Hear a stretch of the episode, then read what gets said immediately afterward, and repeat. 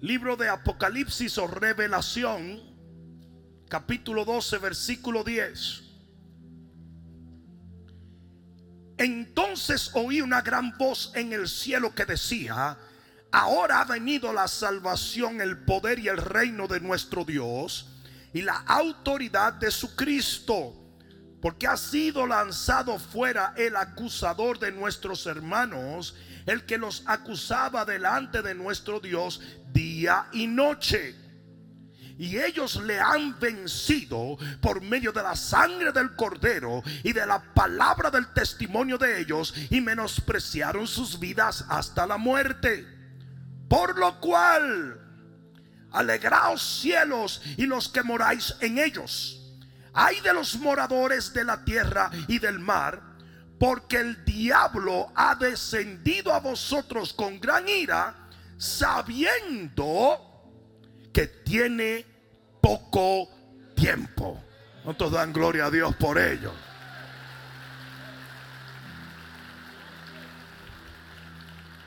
Si es interesante que hasta el diablo sabe discernir los tiempos y hay cristianos que no. Hay cristianos que no creen que estamos viviendo los postreros días y el diablo lo entiende. O sea que el cristiano que no se está dando cuenta que estamos al final de esta dispensación está peor que el diablo. Porque hasta el diablo lo sabe. Pon la mano en tu corazón y dile, Padre, revela a mi corazón las cosas pertinentes al final de esta dispensación. Amén. Ahora dale un fuerte aplauso al Señor.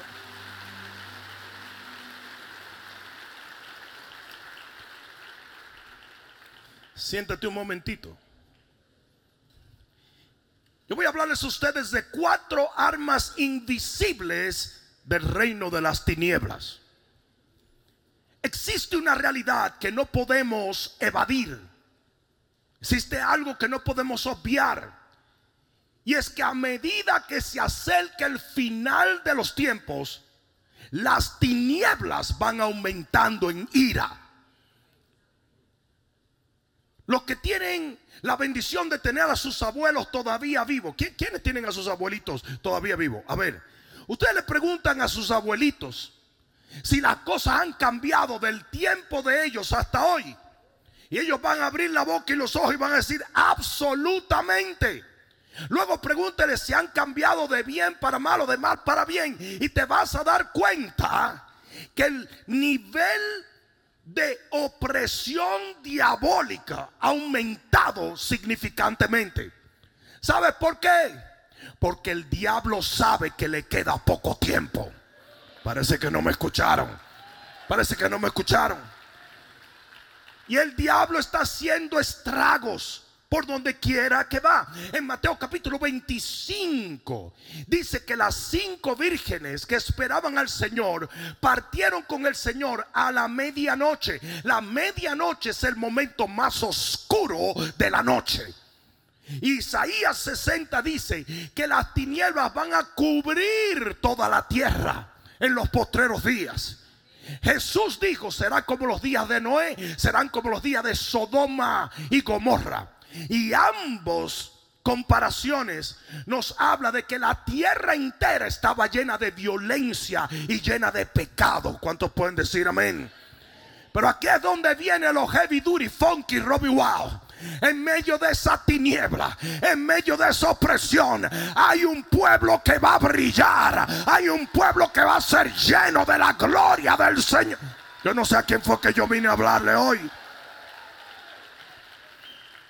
sobre nosotros amanecerá Jehová. Y sobre nosotros será vista su gloria. Viene un derramamiento de la gloria del Señor que va a dividir dos pueblos. Los que caminan bajo el efecto de las tinieblas y los que caminan bajo el efecto de la... Ah, hay algunos de esos aquí. Pero para que tú puedas caminar bajo el efecto de la luz, usted tiene que ser un vencedor. Apocalipsis 12:11 dice, y ellos le han vencido. Usted tiene que vencer las tinieblas, usted tiene que vencer al enemigo. No, no, no, no para que no ataque el mundo, sino para que no pueda contigo. Para que no pueda con tu familia, para que no pueda con tus hijos, con tu matrimonio, con tu célula, con tu iglesia, con tu ciudad. Romanos 12, 21 dice, no seas vencido por el mal, sino con el bien vence el mal. Hay algo en nosotros que puede vencer el mal. Y eso es lo que se necesita en los postreros días para ser una iglesia triunfante. Lo he dicho una y otra vez. El Señor no viene a buscar una iglesia débil. El Señor no viene a buscar una iglesia triste. El Señor no viene a buscar una iglesia desesperada. Él viene a buscar una novia sin mancha y sin arruga. Poderosa, ungida, llena de amor, llena de poder.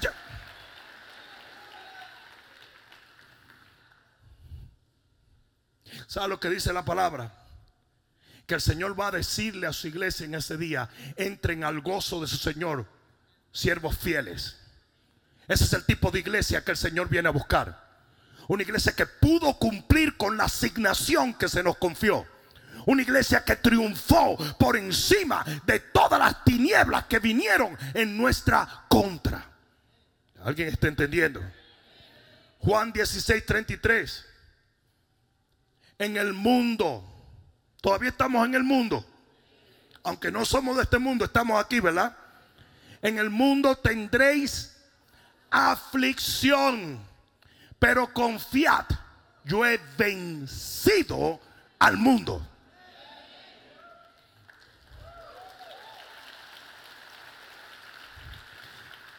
Segunda de Pedro 2:20.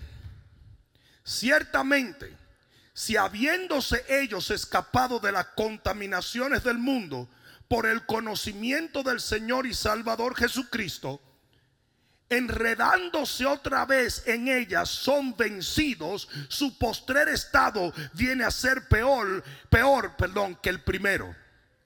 Escucha esto. Esa es la alternativa a no vencer las tinieblas que estamos viviendo. Si usted vuelve a caer preso, si usted es vencido o derrotado, si usted se enreda otra vez en aquello que ya el Señor quitó de tu vida y te hizo libre, tu estado postrero va a ser peor que el que tenías antes de convertirte. Porque dice la Biblia que son siete espíritus peores Esa es la alternativa al no entender que nosotros no podemos darnos el lujo de ser vencidos por el enemigo. Usted tiene que vencer. Usted tiene que conquistar. Usted tiene que ser más que un vencedor en Cristo, por Cristo, para Cristo. Ah, ah. Dile al que está a tu lado, no te enredes, compadre. No te dejes vencer. Un padre luche hasta la muerte para no volver a caer en los lazos de los cuales te libró el Señor.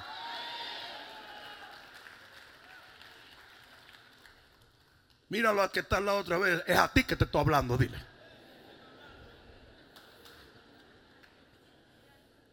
Es más, hazte Ricky Shakarra dice, es Dios que te lo está diciendo. Segunda de Corintios 2:11. Por tanto, si vamos a vencer, dice aquí, para que Satanás no gane ventaja alguna sobre nosotros. Tú sabías que el diablo puede ganarte ventaja, ¿verdad?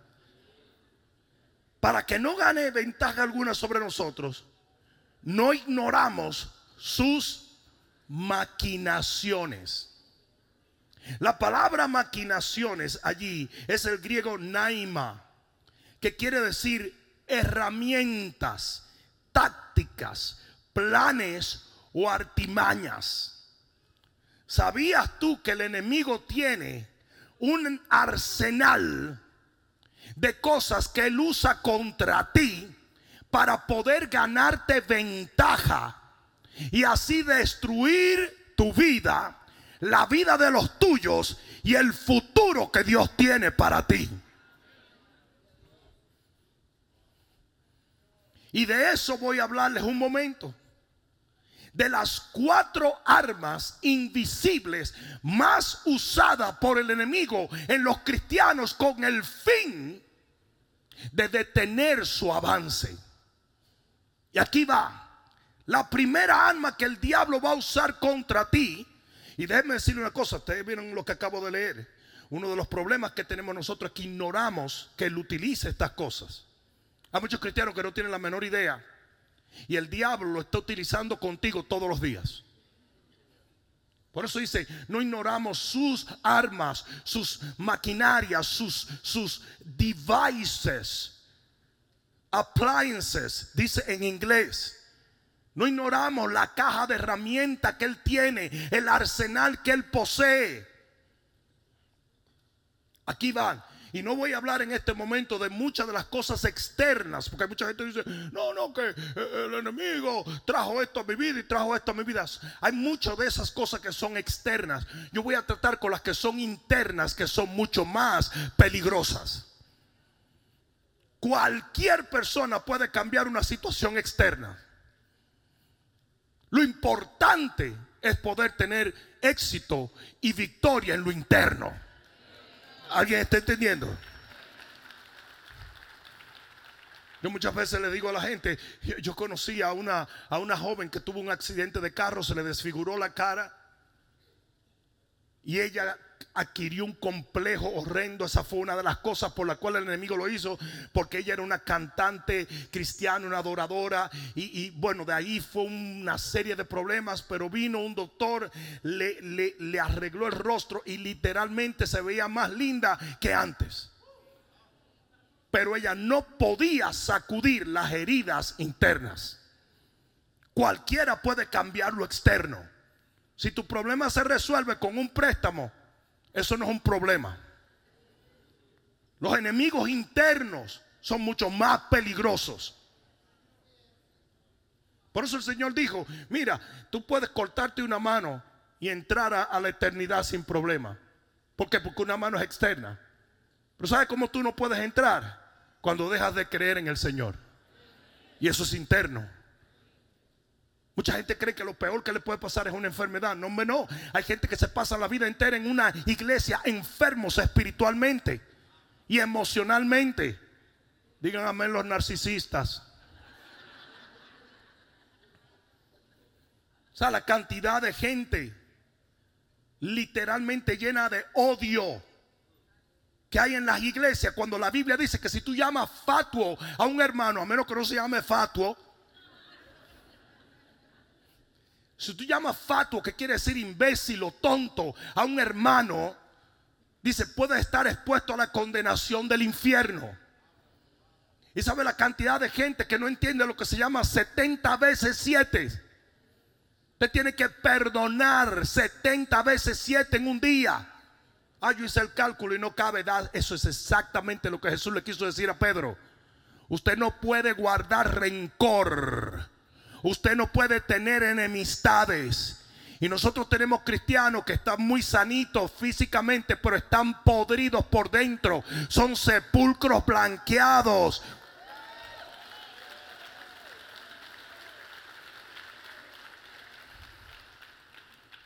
Se pueden arreglar muy lindo para el domingo.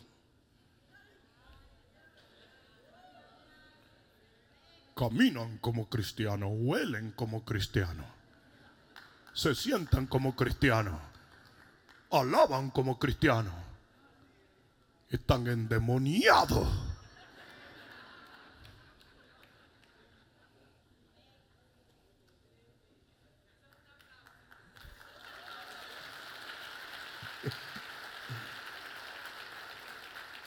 Porque nunca se defendieron contra las peores herramientas que el enemigo tiene. Aquí viene. La primera es tentación. una de las armas predilectas del enemigo es tentación. Porque la tentación desata un mecanismo de muerte. Mira lo que dice el libro de Santiago, capítulo capítulo 1 y versículo 14. Libro de Santiago, capítulo 1 y versículo 14. Rapidito, vete allá. Mira lo que dice. Sino que cada uno es tentado cuando de su propia conscupiscencia, oyeron, usted tiene conscupiscencia. ¿Y qué es conscupiscencia? Conscupiscencia es la educación que tú le diste a tu carne para tener ciertos apetitos que ahora no se te quitan. ¿Escuchaste? Eso es como cuando usted se acostumbró a comer chicharrón y ahora el doctor le dice, usted no puede comer puerco. Otro día yo estaba sentado con un un pastor comiendo y compramos unos chicharrones y el tipo levantaba la cara y se comió un chicharrón. Y le dije, ¿qué fue? Dijo, no, es que el doctor me dijo que no puedo ni mirar el chicharrón. Lo estaba comiendo mirando para arriba el malvado. No puedo ni mirarlo el chicharrón. Te va a morir gordo apestoso. Pero mira esto. Dice aquí. Cuando alguno esté, ah, perdón, versículo 14, sino que cada uno es tentado cuando su propia conscupiscencia es atraído y seducido. Entonces la conscupiscencia, después que ha concebido, da a luz el pecado y el pecado siendo consumado, que es el propósito de la tentación, trae la muerte. Ya Dios dijo que todo pecado trae muerte. Pues mira lo que el diablo hace. El diablo te seduce. ¿Y qué es una seducción? Una seducción es guiarte por chulería. Eso es seducción. Ustedes nunca van a ver un hombre seduciendo a una mujer, ¿verdad? Eh, a, la mala, mira, loca vieja, ven acá. No. El hombre viene y le dice, hey, ¿qué perfume tienes? Oh, ¿te dolió? ¿El qué? Cuando caíste del cielo pensé que eras un ángel.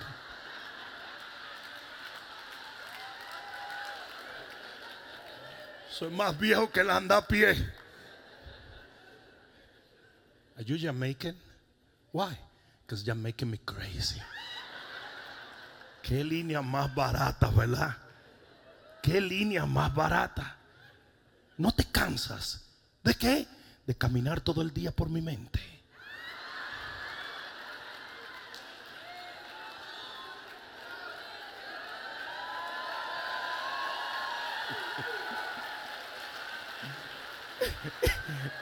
Pobre.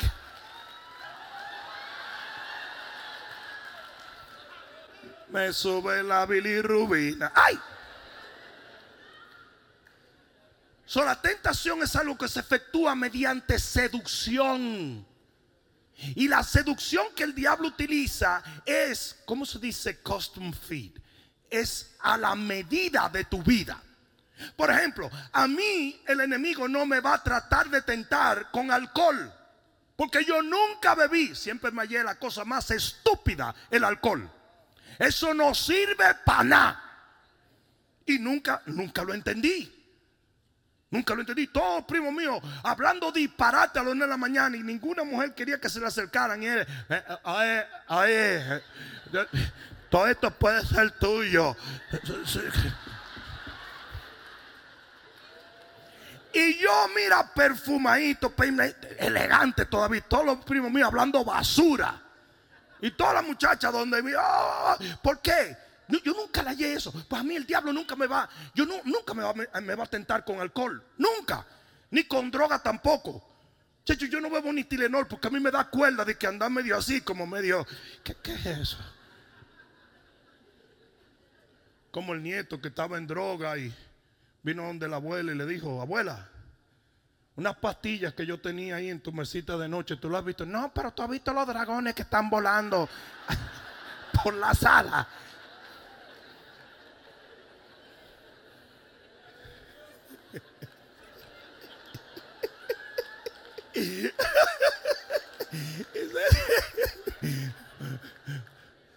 Entonces, a mí nunca el diablo va a hacer eso conmigo. Porque yo no tengo esa debilidad en mi vida.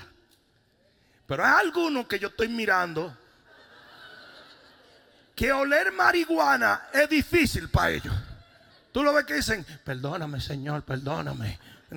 Yo, estaba en Ámsterdam, en, la ciudad de Ámsterdam, en Holanda, predicando. Y salimos a pasear con los pastores. Yo nunca había fumado marihuana hasta ese día. No hay un rincón, como es legal la marihuana, no hay un rincón que no hieda a marihuana.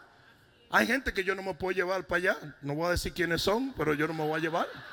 Porque lo voy a perder. El día que yo tenga que volverme a decir, pastor, nos vamos a quedar un ratito en este parque. No, camina.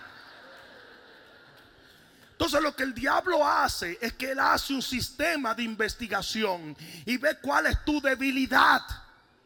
Si tú tienes una personalidad adictiva, Él va a usar cosas adictivas para empujarte a que tú caigas en un pecado que va a producir muerte. Me están dejando solo. Me están dejando solo. Y usted tiene que entender este principio.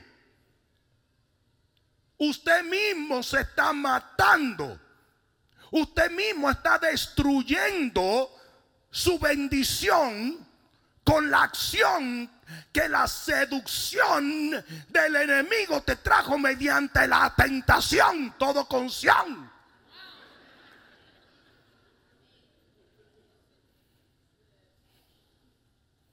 ¿Cómo nosotros eliminamos esa arma mortal del enemigo? Con la palabra de Dios.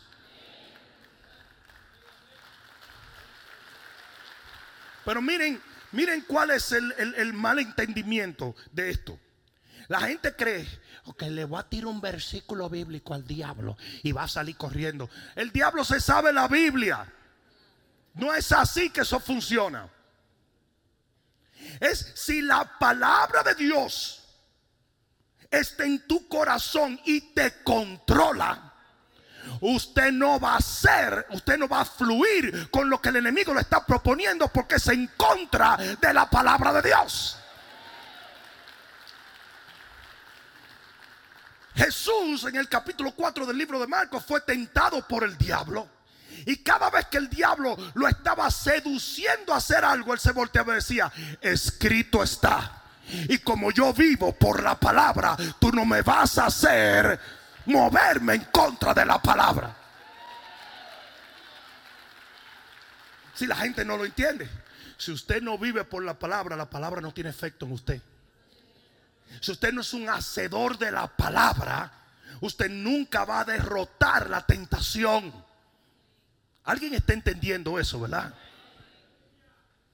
Cuando usted se puede parar delante del mismo infierno, usted está sintiendo robar y el enemigo está ahí porque usted era un ladronazo antes. No miren a los lados. ¿Por qué tienen que mirar a los lados ahora? Y usted siente esa seducción y, y, ahí está el dinero y la oportunidad. Y de repente el enemigo te dice, dale papa. Porque la seducción es una promesa de bienestar falsa. Es lo que todo hombre le propone a una mujer para llevarla al adulterio. ¿Mm? Es una promesa de felicidad, es una promesa de bienestar. Y usted tiene el dinero allí, usted es un ladrón y el enemigo viene y le dice, hazlo, nadie se va a dar cuenta. Vas a poder comprar ese carro, vas a poder hacer ese viaje, hasta tu esposa va a estar feliz porque la vas a llevar a Dubai sin su mai. Yo dije eso. Y, dale, hazlo. Y de repente tú haces así y dices, no, porque yo vivo por la palabra. y lámpara a mis pies es la palabra del Señor.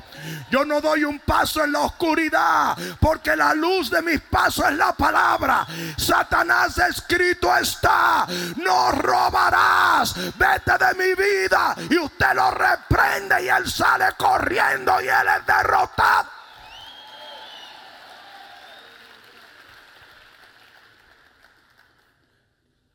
La alternativa a esto, usted responde a eso. Usted siendo cristiano, aleluya. Se roba ese dinero, lo descubren, ahora usted es un cristiano en la cárcel, culpando al líder de célula culpando a su abuela, a su tío, culpando que yo cuando era chiquito no me abrazaron, tú un ladronazo. No te inventando mojiganga. Una de las cosas que la gente tiene que aprender es a tomar responsabilidades.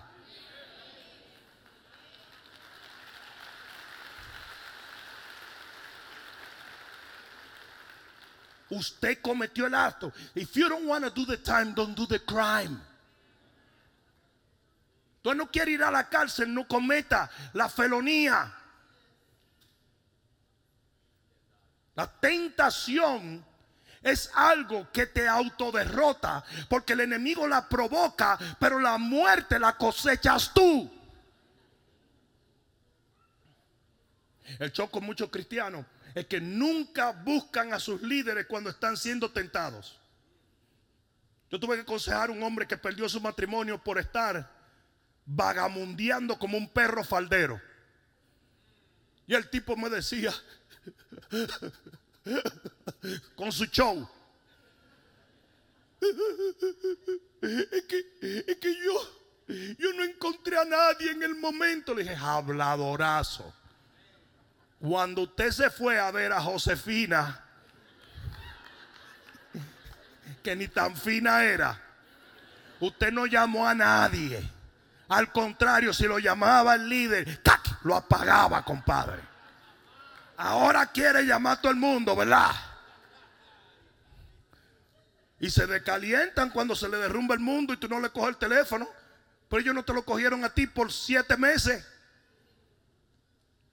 ah, entonces no es con ustedes esto. Eh, eh, no es con ustedes.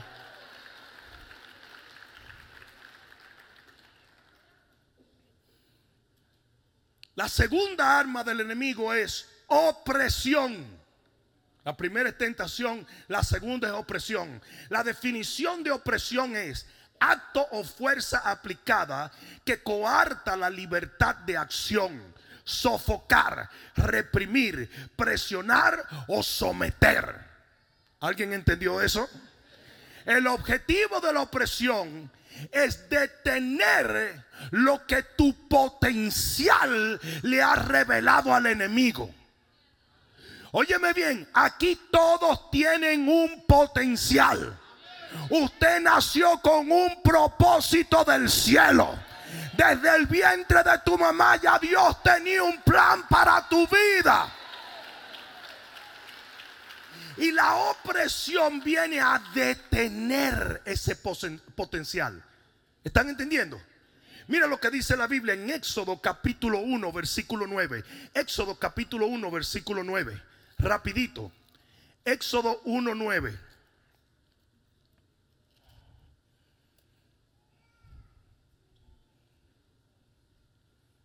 Te mandaron a esa gente ahí. Yo sé que tú eres obediente. Pues yo me voy a echar media hora más aquí.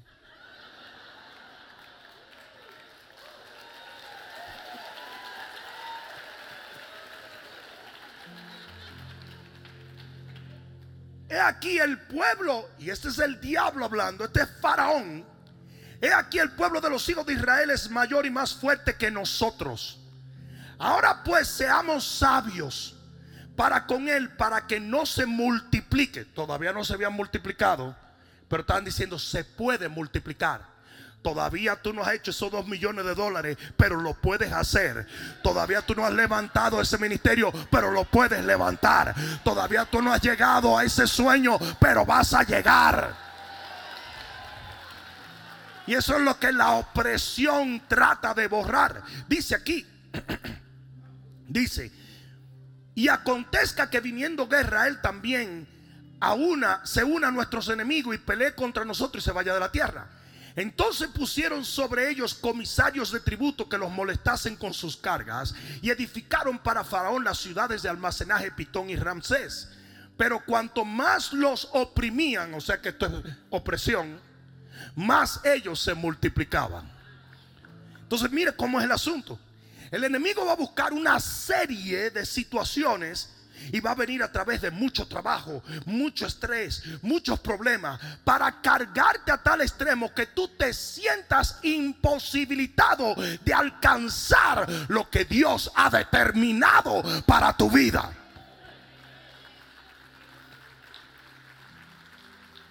Lo que ellos hicieron fue que los cargaron de muchas cosas, de muchos problemas. La opresión puede ser una enfermedad que te coarte de alcanzar, de correr en lo que tú sabes que Dios quiere que corras. La opresión puede ser una situación laboral o una situación emocional o una situación económica. Lo que sea que te está robando la habilidad de correr en lo que Dios ha determinado es una opresión. Pero aquí es donde vienen los heavy duty funky Robbie Wow.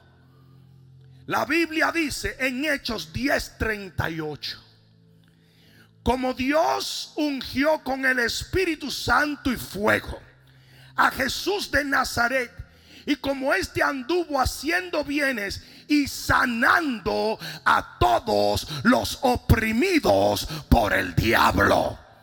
Y te voy a decir ahora cuál es el antídoto de la, de la opresión. La unción. Yo dije la unción. Cuando usted está ungido, cuando usted tiene la presencia de Dios, cuando usted está lleno de la gloria de Dios, no hay diablo que te pueda detener. Oh, alguien diga amén. Toca a cinco personas y dile, es la unción, es la unción, es la unción, es la unción.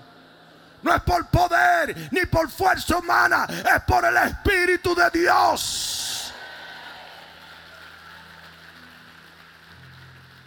Isaías 10:27, el yugo se pudre a causa de la unción.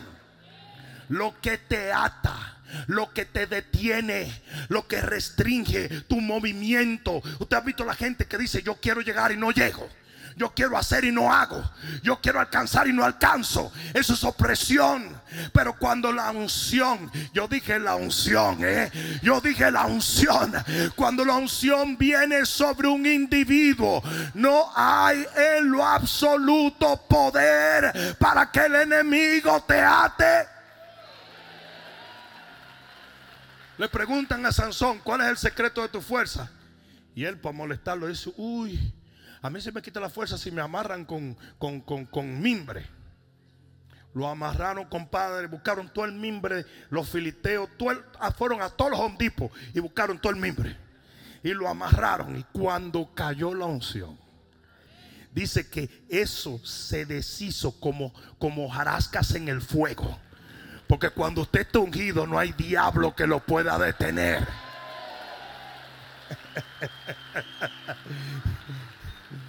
Usted sabe la cantidad de brujería y babosadas que nos tratan de hacer a nosotros los ministros. Usted sabe lo que... a mí me encanta la cantidad de brujos que terminan dejando la brujería por la gran cantidad de brujería que le tratan de hacer a uno y no le funciona. Hace un tiempo vino aquí una ex bruja de, de, Jayalía, santera, bruja, que me hizo 27 mil trabajos y nada le funcionó. Él dijo, yo tengo que ir a ver qué es lo que está pasando con ese tipo.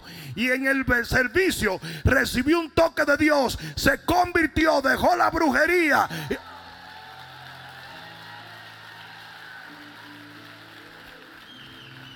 Porque contra Jacob no hay agüero ni adivinación. El que habita al abrigo del Altísimo mora bajo la sombra del Omnipotente. Por eso es que cuando tú estás oprimido, hay un secretico. ¿Te lo doy? ¿Te lo doy sí o no? Isaías 58, 6.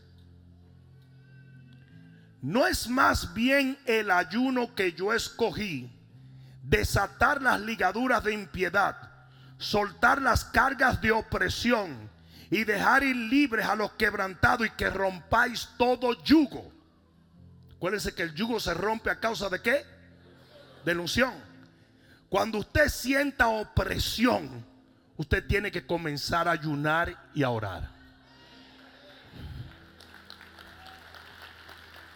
Porque allí dice que un ayuno en la presencia de Dios suelta las cargas de opresión. Ah, será mejor que alguien diga amén a esto. Porque hay tantos cristianos oprimidos? Porque no hay muchos cristianos que ayunan. Simple. En la Universidad Bíblica donde yo vengo, Christ for the Nations en Dallas, estaba el concepto de praying through praying through.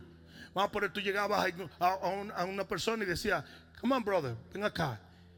Ayuda a esta persona a pray through. Y tú agarrabas a esa gente y tú comenzabas a orar con esa persona y ayunar hasta que hubiera un rompimiento en su vida.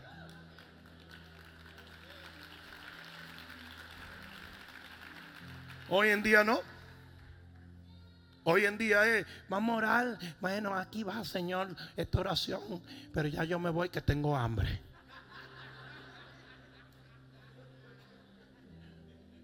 Si la Biblia dice que Daniel ayunó 21 días hasta que vino el rompimiento.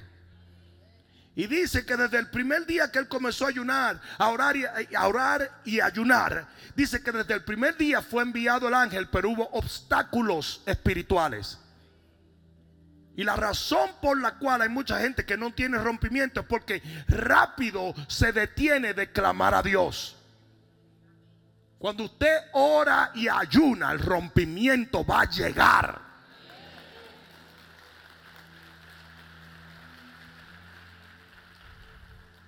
El enemigo puede tratar de oprimirte como le dé la gana. Pero cuando usted se dispone a usar la autoridad que Dios le ha dado bajo la unción del Espíritu, Él no puede hacer nada. Tercero, la tercera arma que usa el enemigo es temor. Y el problema que hay con el temor es que el temor elimina la fe. Y la fe es nuestra pero díganlo como que ustedes saben lo que estamos hablando.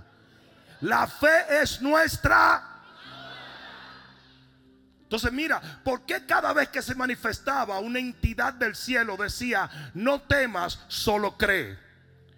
Porque gramaticalmente lo opuesto al temor es la valentía.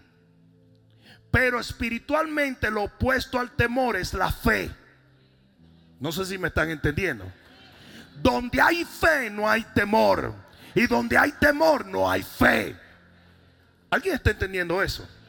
Entonces fíjense lo que sucede. El temor es fe invertida. ¿Me entendieron? Déjenme explicarle. Cuando usted tiene fe, usted le cree a Dios, usted cree las promesas de Dios y te obtiene de Dios lo que usted está esperando. Cuando usted tiene temor, usted le cree al diablo, le cree las amenazas que le está haciendo y usted obtiene lo que el diablo dijo que haría en su vida. Por eso es que Job dijo, lo que yo temía me ha sobrevenido. Como nosotros eliminamos el alma del temor contra nosotros? Mediante la fe. Yo dije, mediante la fe. mira lo que dice la Biblia. El enemigo anda como león rugiente buscando a quien devorar. Ustedes saben por qué un león anda rugiendo alrededor de algo para intimidar. Y eso es lo que el enemigo hace. El enemigo comienza a rugir alrededor de tu negocio, de tu casa, de tu ministerio, de tus emociones. Pero dice, al cual resistid firmes en la fe. Ah, no, no, no. Cuando usted comience a sentir temor, usted tiene que pararse firme en la fe. Usted no puede dar un paso atrás. Usted tiene que pararse y comenzar a proclamar la palabra de Dios. Usted tiene que creer y creer y creer. Porque para el que cree todas las cosas le son posibles.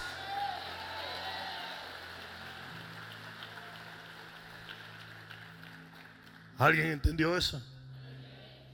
Dice que la fe es un escudo que elimina todos los dardos de fuego del enemigo. Pero ¿sabías tú que el escudo va enfrente de los individuos? Y que toda la armadura está puesta para enfrentar al enemigo. Si usted se voltea y se echa a correr, no hay protección en la espalda. Y eso es lo que el enemigo pretende cuando te intimida. Que usted se eche a correr para que quede desprotegido. Cuando usted tiene fe, Usted puede ver león, usted puede ver oso, usted puede ver eh, eh, a gigante y usted se para firme y no hay quien lo mueva. Usted va a resistir lo que viene.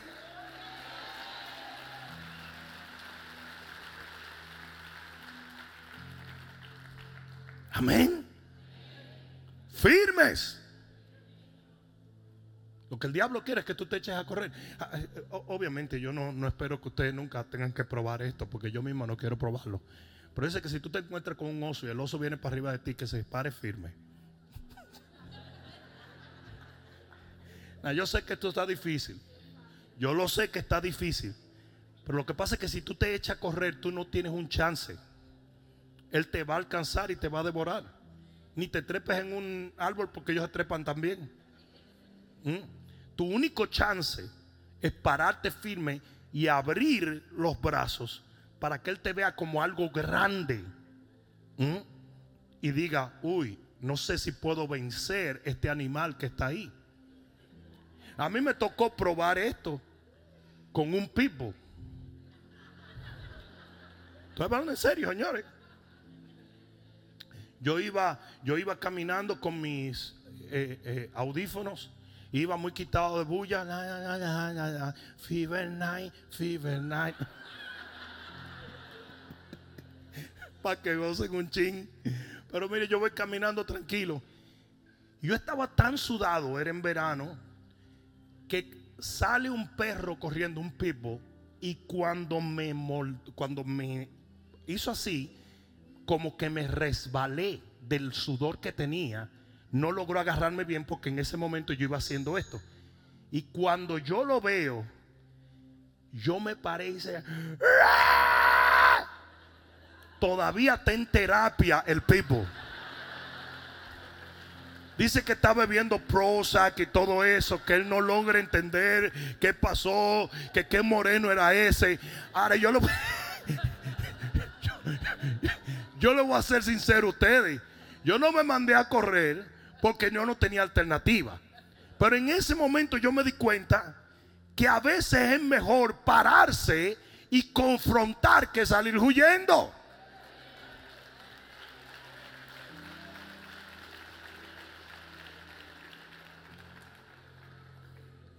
Tú comienzas a hablar tontería con un tipo y de repente el tipo dice, ¿qué es lo que hay?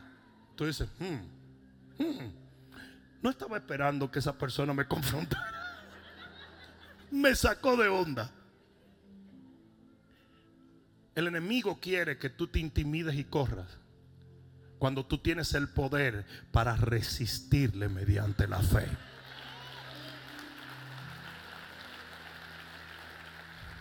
Y termino con esta cuarta arma invisible que el enemigo utiliza con los cristianos. Y la cuarta arma es condenación. Digan condenación. El texto que leímos al principio en Apocalipsis capítulo 12 dice que Satanás es el acusador. Y dice eh, eh, eh, el, diccionario griego que la palabra acusador es la palabra categarreo, que quiere decir acusación extrajudicial o sea, sin ninguna base en la ley. ¿Por qué el enemigo no puede usar una base contra el cristiano para acusarle? Porque tus pecados fueron echados al fondo de la mar. Y el que no conoció pecado, por nosotros fue hecho pecado. Para que nosotros fuésemos hechos la justicia de Dios en él. Alguien va a tener que dar un grito de gloria. En la cruz. Las actas y los decretos en tu contra fueron borrados.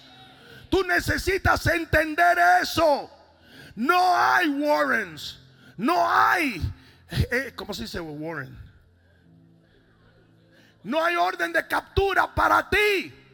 Esto no es cuestión de que de vez en cuando estoy en pecado. No, no, no, no, no. Si usted está en Cristo, usted es una nueva criatura. La justicia de Cristo ahora ha sido aplicada a ti. Y lo que el diablo te diga es mentira, es mentira, es mentira.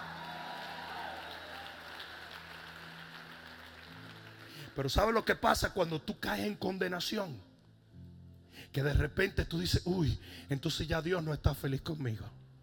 Uh, uh, uh, entonces yo estoy solo. ¿Y sabes lo que pasa con una oveja sola?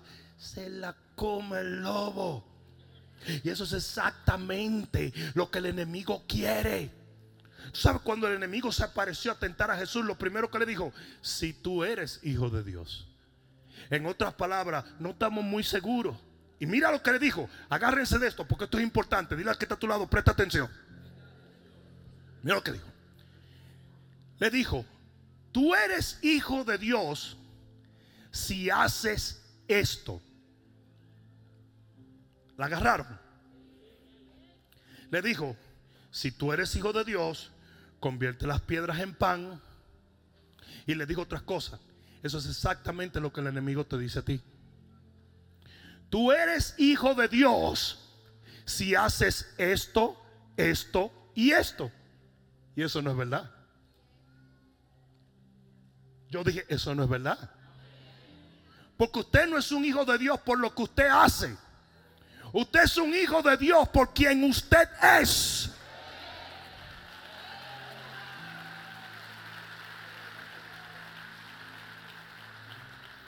Y los cristianos viven cayendo en condenación y en acusación del diablo porque no oré lo suficiente. No, no, no, no, no, no creí lo suficiente. No leí los cuatro versículos que me leo todos los días. No hice esto. Mira, todo eso es bueno. Pero tú tienes que entender que usted es no usted hace. Usted no puede ganarse el cielo. Ya Jesús se lo ganó por usted. Y mientras usted está en Cristo, yo dije, mientras usted está en Cristo, aquí va de nuevo, mientras usted está en Cristo. Uno de mis personajes predilectos del Nuevo Testamento es el Hijo Pródigo. Porque el hijo pródigo metió la pata como usted mete la pata. Y yo también. Claro, hoy las redes sociales asumen que todos deben ser perfectos y si metes la pata te desacreditamos. ¿Ok?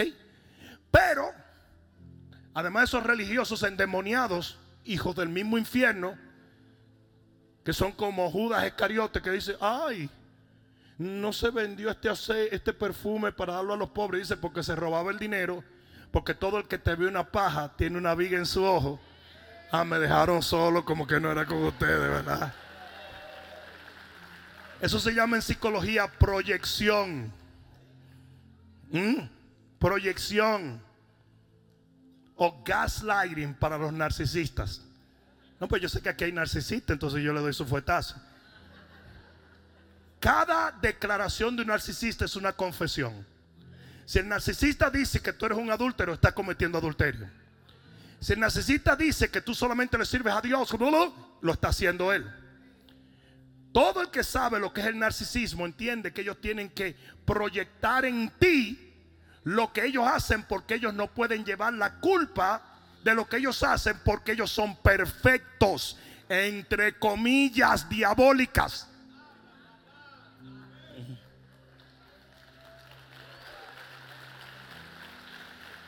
El hijo pródigo metió la pata, estaba en la posilga de los cerdos y dijo, en la casa de mi padre. O sea, estoy entollado, cometí errores, pero Él sigue siendo mi padre, yo sigo siendo su hijo. Eso no lo puede borrar nada. ¿A quién fue que yo vine a hablarle hoy?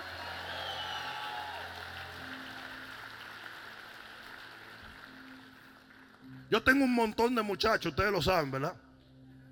Bonitos y buena gente todos.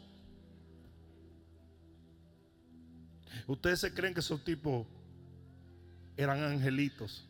No. Tú no puedes criar muchachos latinos que sean angelitos. Si el niño Gerber hubiese sido dominicano, hubiera salido.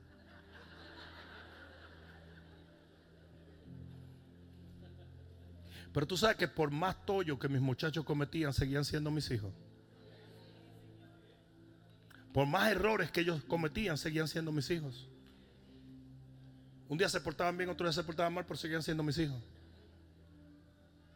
¿Por qué? Porque ellos son mis hijos no por lo que hacen, sino por lo que son. Por eso es que tú no tienes salvación. Tú eres salvo.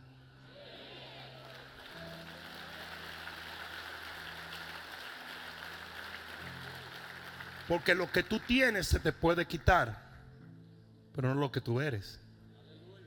¿Mm? ¿Mm?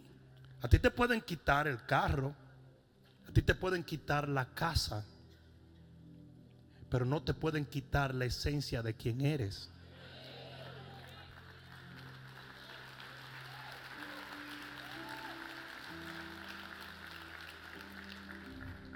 Esta noche usted se va a acostar siendo un hijo de Dios. Y va a dormir en la noche siendo un hijo de Dios. Y va a amanecer siendo un hijo de Dios. Independientemente de cómo te vaya en el trabajo, usted seguirá siendo un hijo de Dios.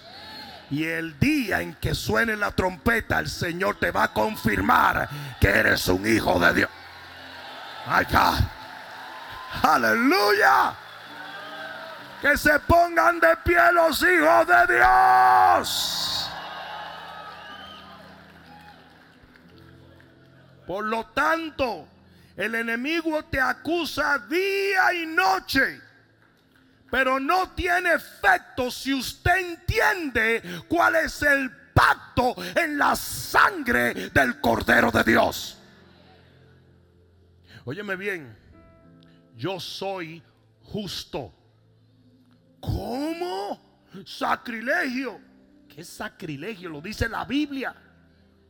Yo soy santo. Pero ¿cómo puede ser siendo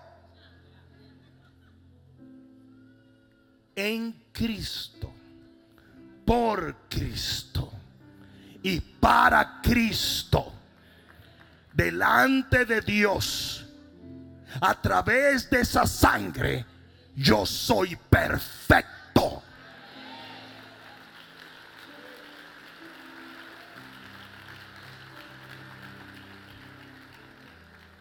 Agárrense de esto.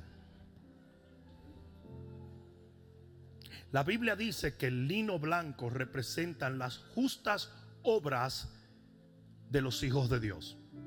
Eso lo dice la Biblia. ¿Oyeron? El día del rapto, Jaime, no va a haber uno vestido de morado. No va a haber uno vestido de azul. No va a haber uno vestido de negro. Todos van a estar vestidos de blanco.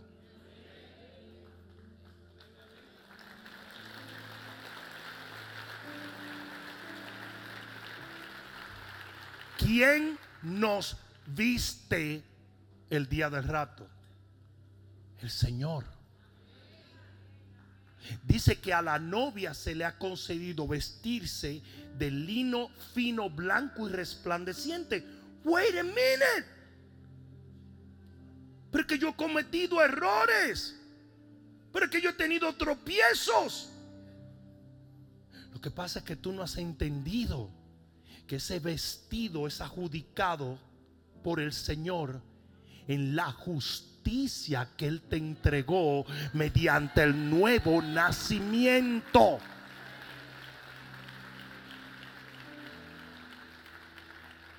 Si tú te pones a creer en las acusaciones del diablo, tú vas a caer. Pero cuando usted entiende la gracia divina de Dios y el pacto en la sangre del cordero,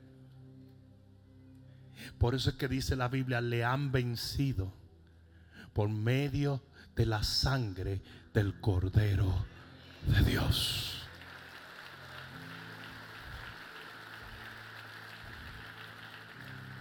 Voy a terminar leyendo esto, el libro de Lucas capítulo 11 y versículo 21.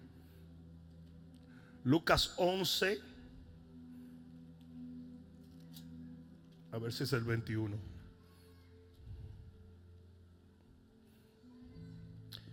Once veintiuno del libro de Lucas. Y así cerramos esto. Cuando el hombre fuerte, armado, guarda su palacio, y esto está hablando de una entidad diabólica, en paz está todo lo que posee. Pero cuando viene otro más fuerte que él y le vence, le quita todas sus armas en que confiaba. Escucha esto. Cuando usted entiende el pacto en la sangre del cordero y usted camina mediante la fe que la palabra revela, no hay arma forjada contra ti que pueda prosperar.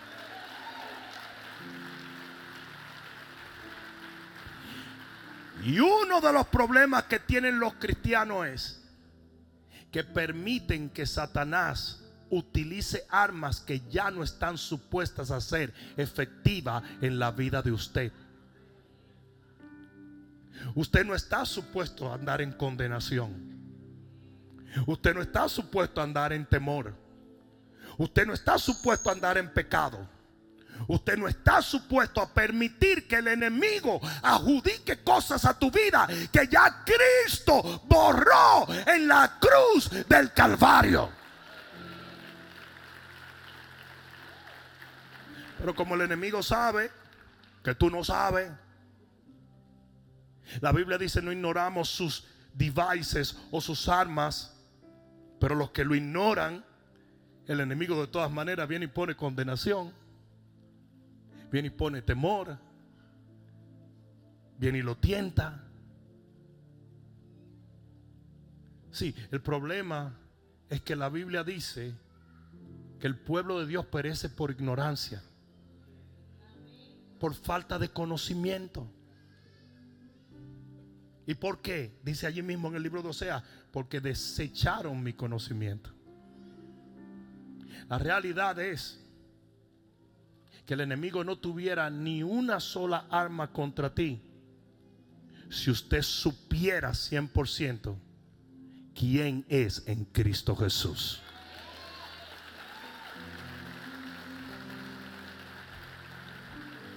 Cuando usted camina bajo la unción, cuando usted ora y busca de Dios, cuando usted continúa creciendo en Él, el diablo se va quedando sin nada que hacer. Y llega el momento donde nada de lo que Él hace contra ti, contra tu familia, contra tu cuerpo, contra tu vida, funciona. ¿A quién yo vine a hablarle hoy?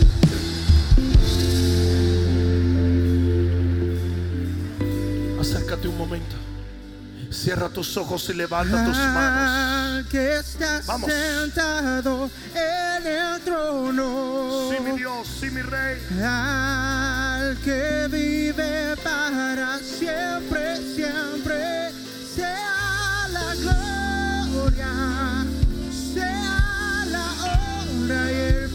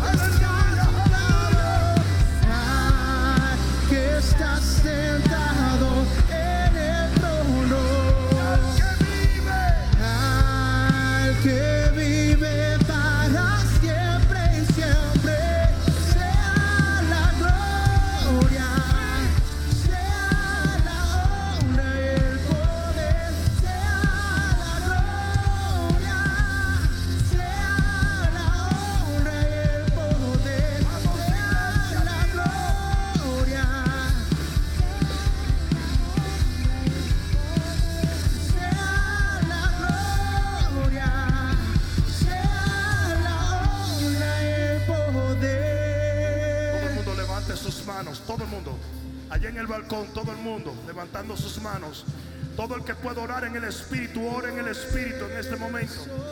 Vamos, si no puedes orar en el Espíritu, ora en el entendimiento. En el nombre de Jesús. En el nombre de Jesús.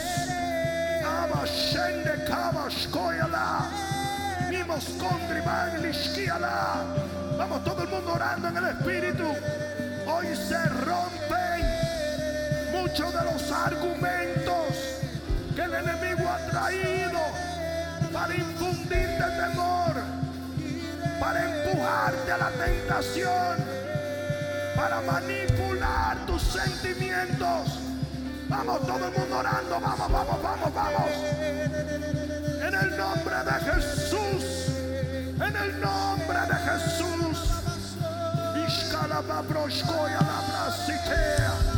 En el nombre de Jesús, vamos iglesia. Todo el mundo orando, todo el mundo orando, mundo orando. Ashkalabashaya. Fuego de Dios.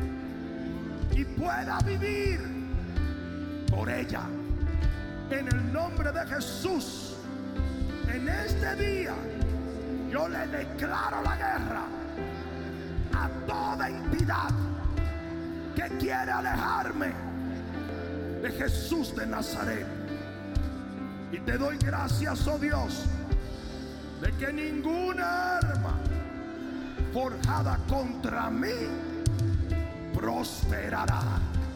Ahora toma un momento y dale gloria a Dios. Atrévete a darle gloria a Dios.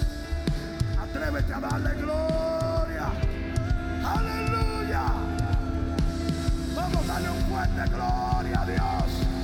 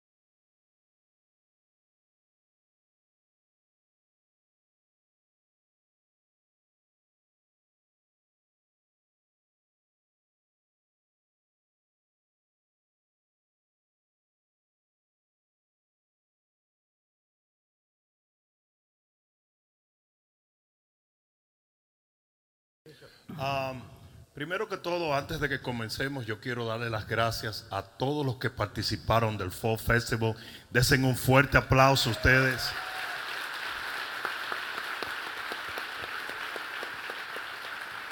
Mientras nos divertimos y pasamos un tiempo con nuestras familias, ciento, casi 150 personas dieron su corazón a Cristo. Esto es algo glorioso.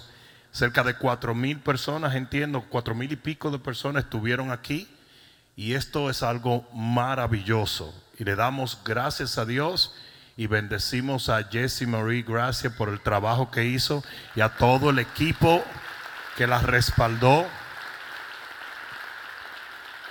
Todos los que contribuyeron, los que sembraron, los que hicieron un esfuerzo, los que sirvieron. Eh, Es impresionante ver que tantas personas estaban sirviendo y con tanto amor y con tanto cariño. A mi amigo el profeta Ronnie Oliveira estuvo por acá y decía, la verdad es que Segador es un lugar especial, la gente sirve de corazón, Eh, eh, ustedes nos hacen lucir bien delante de toda persona y por eso los bendigo en el nombre de Jesús. Gracias, amén. Entonces, pon la mano en tu corazón un momento. Padre, te damos las gracias en esta noche en el nombre de Jesús. Y nuestro corazón está hambriento y sediento de tu palabra, porque tu palabra es la que genera la fe que nosotros necesitamos para obtener la victoria que tú has determinado para nuestras vidas. En el poderoso nombre de Jesús. Amén, amén y amén. Amén. Gloria a Dios. Pueden sentarse, queridos. Bishop, tenemos una pregunta de las redes sociales. Nuestra querida hermana Patricia Funes, desde Argentina, pregunta. Buenas noches, Bishop. Eh, cuando me vaya al cielo, voy a ver a mis padres y a los hijos que aborté. Y ella aclara, eran cristianos mis padres, habían aceptado a Cristo y mis hermanos también. A todos los llevé a los pies del Señor. Fue mi primera congregación. Ella quiere saber si va a ver a sus familiares, también si los niños que son abortados también estarán ahí. Absolutamente. Vas a ver a todas esas personas que ella mencionó. Comencemos con los niños. El niño alcanza lo que se llama la edad de contabilidad entre 9 y 10 años de acuerdo al niño. Una vez el niño está completamente consciente de lo que es el bien y el mal, debe decidir y debe aceptar a Jesús. Mientras esta edad llega, el niño está bajo la inocencia y no hay pecado en la inocencia. ¿Estamos entendiendo eso? Por lo tanto, los niños que mueren automáticamente pasan a la eternidad con el Señor. Eso es los niños. Incluso hay una escritura que lo prueba porque el niño que murió, el niño de David, del rey David, David dijo claramente, él no volverá a mí, pero yo sí iré a donde él está. Y David sabía que él iba al cielo. Por lo tanto, es una escritura que confirma que los niños que mueren todavía en la etapa de la inocencia pasan a la presencia de Dios. En cuanto a los familiares, todos los que partieron de esta tierra, redimidos por la sangre de Cristo, van a estar allá, en ese lugar donde vamos todos los redimidos. Amén. Una cosa sí es muy importante. El amor fileo, que es el amor que se siente familiar aquí en la tierra, es parte de nuestra naturaleza humana, no es el amor con el cual tú vas a ver esas personas. Tú vas a ver esas personas con el amor ágape, que es el amor perfecto de Dios. O sea que si tú pensaste que tú amaste a tu papá o a tu mamá aquí en la tierra, el amor que tú vas a tener por ellos y no solamente por ellos, sino por todos los redimidos será como el amor que Cristo tiene hacia su iglesia. ¿Alguien está entendiendo eso? Es por eso, recuerden, el amor fileo pertenece al amor relacional natural, el amor eros eh, pertenece al erotismo, que es el amor eh, del sexo entre una pareja, y lo que va a quedar es el amor ágape, que es el amor perfecto o el amor de Dios. Y ese es el amor que nosotros vamos a sentir por nuestros familiares y por todos los redimidos allá en el cielo. Muchas gracias, Bishop. Quiero darle las gracias a la audiencia virtual. Gracias por eh, decir presente. Aquí tenemos personas desde Ecuador, tenemos personas desde Perú, desde Colombia, desde México. Eh, denle un aplauso, por favor, a toda esa gente que está haciendo la diferencia con nosotros, porque cuando usted eh, interactúa con estas redes sociales, hace que la palabra de Dios llegue más lejos a otras personas y sin proponérselo está llevando la palabra de Dios a otras personas. Bueno, Bishop, aquí hay otra pregunta muy interesante que es, eh, bueno, dice, ¿hay estándares que necesitaríamos cumplir antes de casarnos? Estándares, algunos estándares que, que hay, que cumplir una, tiene que cumplir una pareja antes de casarse. Absolutamente.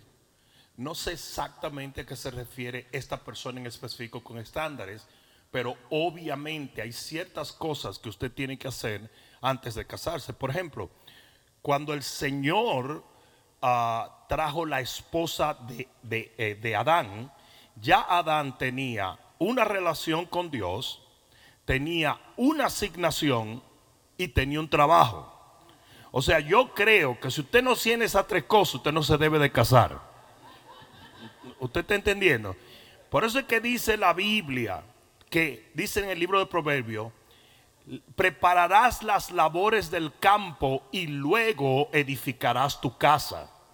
¿Por qué? Porque lo primero que un hombre tiene que tener definido es su trabajo, hacia dónde, porque ¿qué tú le vas a ofrecer a una mujer? Si el hombre tiene que proveer para una mujer y usted todavía no tiene ni idea de lo que va a hacer, usted no se puede casar. ¿Mm? Porque dice que el que no provee para su familia es un infidel. O sea, usted está siendo infiel a esa relación antes de comenzarla.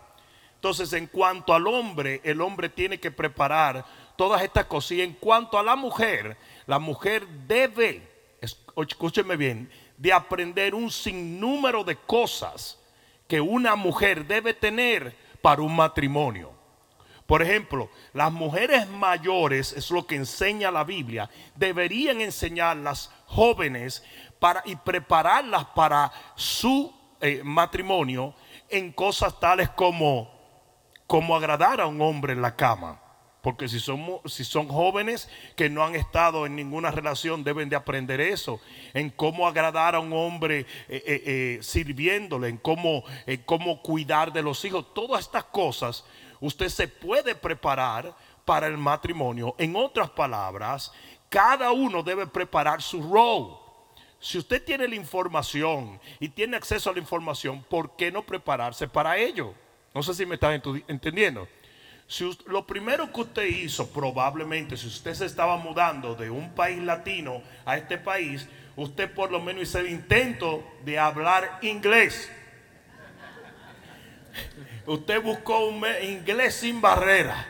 Usted buscó su asunto y usted comenzó a aprender. Luego que llegó aquí, comenzó de inmediato a aprender el sistema de los highways y cómo se echa gasolina aquí y cómo esto. Yo, yo, yo recuerdo un primo mío que se paró en una gasolinera y tenía dos horas esperando a que el tipo viniera a echarle la gasolina. Porque estaba viviendo en un sistema diferente. En nuestro país eso siempre pasa.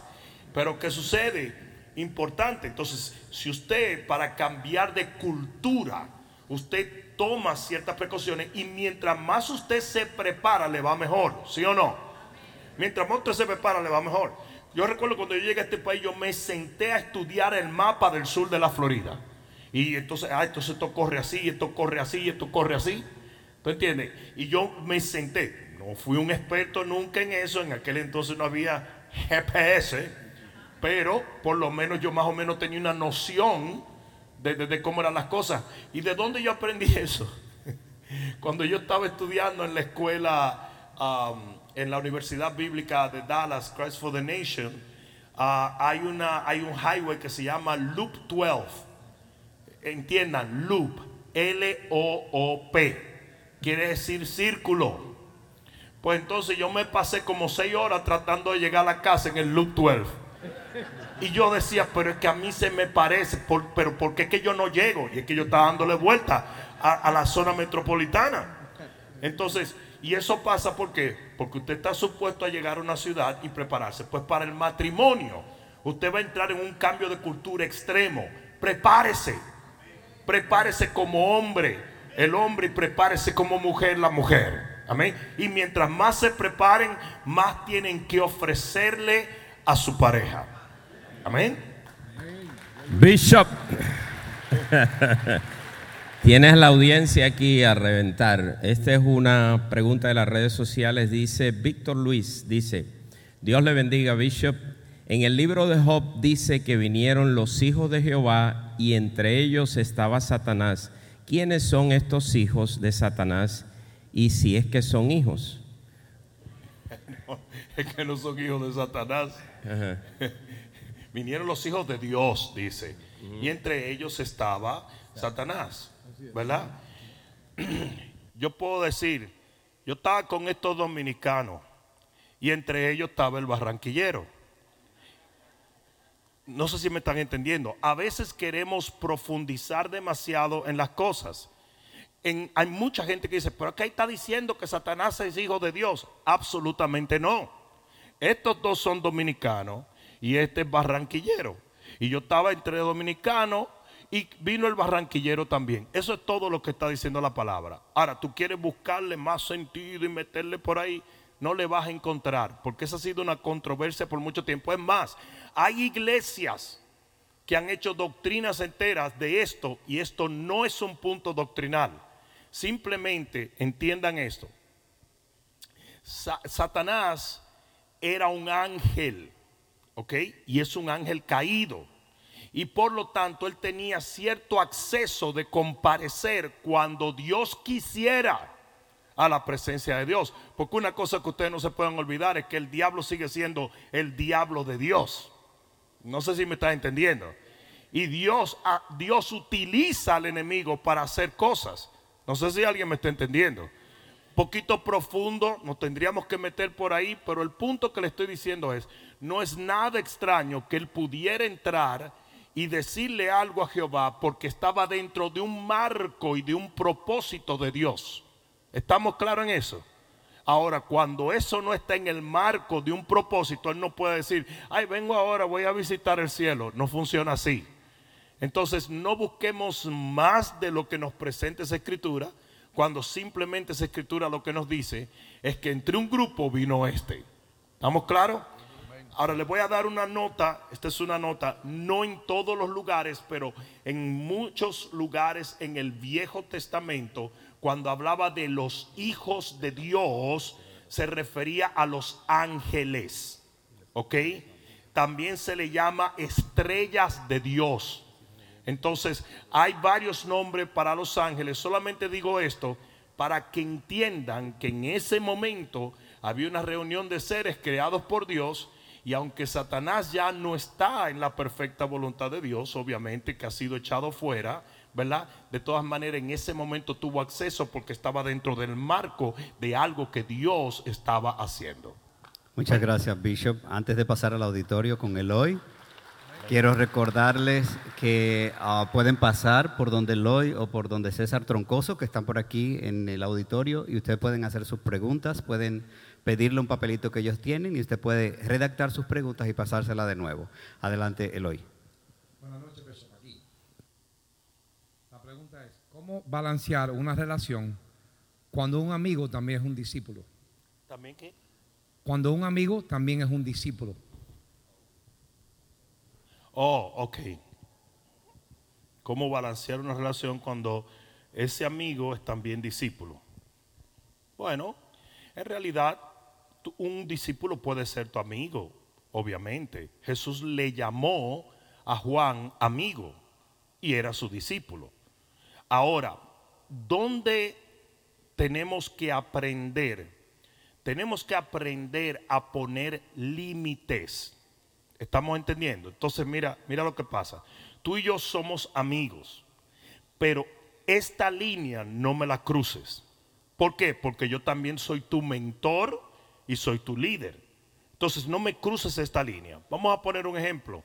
Es como, digamos, eh, cuando a un hombre se convierte en el presidente de una nación, de repente sus hermanos y sus primos tienen que acatar ciertas líneas. No sé si me están entendiendo. Ya no es lo mismo y el tipo no va a venir y va a dar un cocotazo. Mire, ¿qué es lo que hay, primo? No, porque esa persona adquirió una postura o un lugar de autoridad y con ese lugar de autoridad se trazaron líneas que no se deben cruzar. ¿Es la misma persona? Sí, pero no es la misma función. ¿Estamos entendiendo? Entonces, si de alguna manera llega a haber un conflicto entre la amistad y el liderazgo, esa persona tiene que escoger lo uno o lo otro. Y tiene que decir, bueno, realmente yo estoy aquí para ser líder de esta persona por encima de ser amigo. ¿Mm? Y tiene que decir, ¿sabes qué?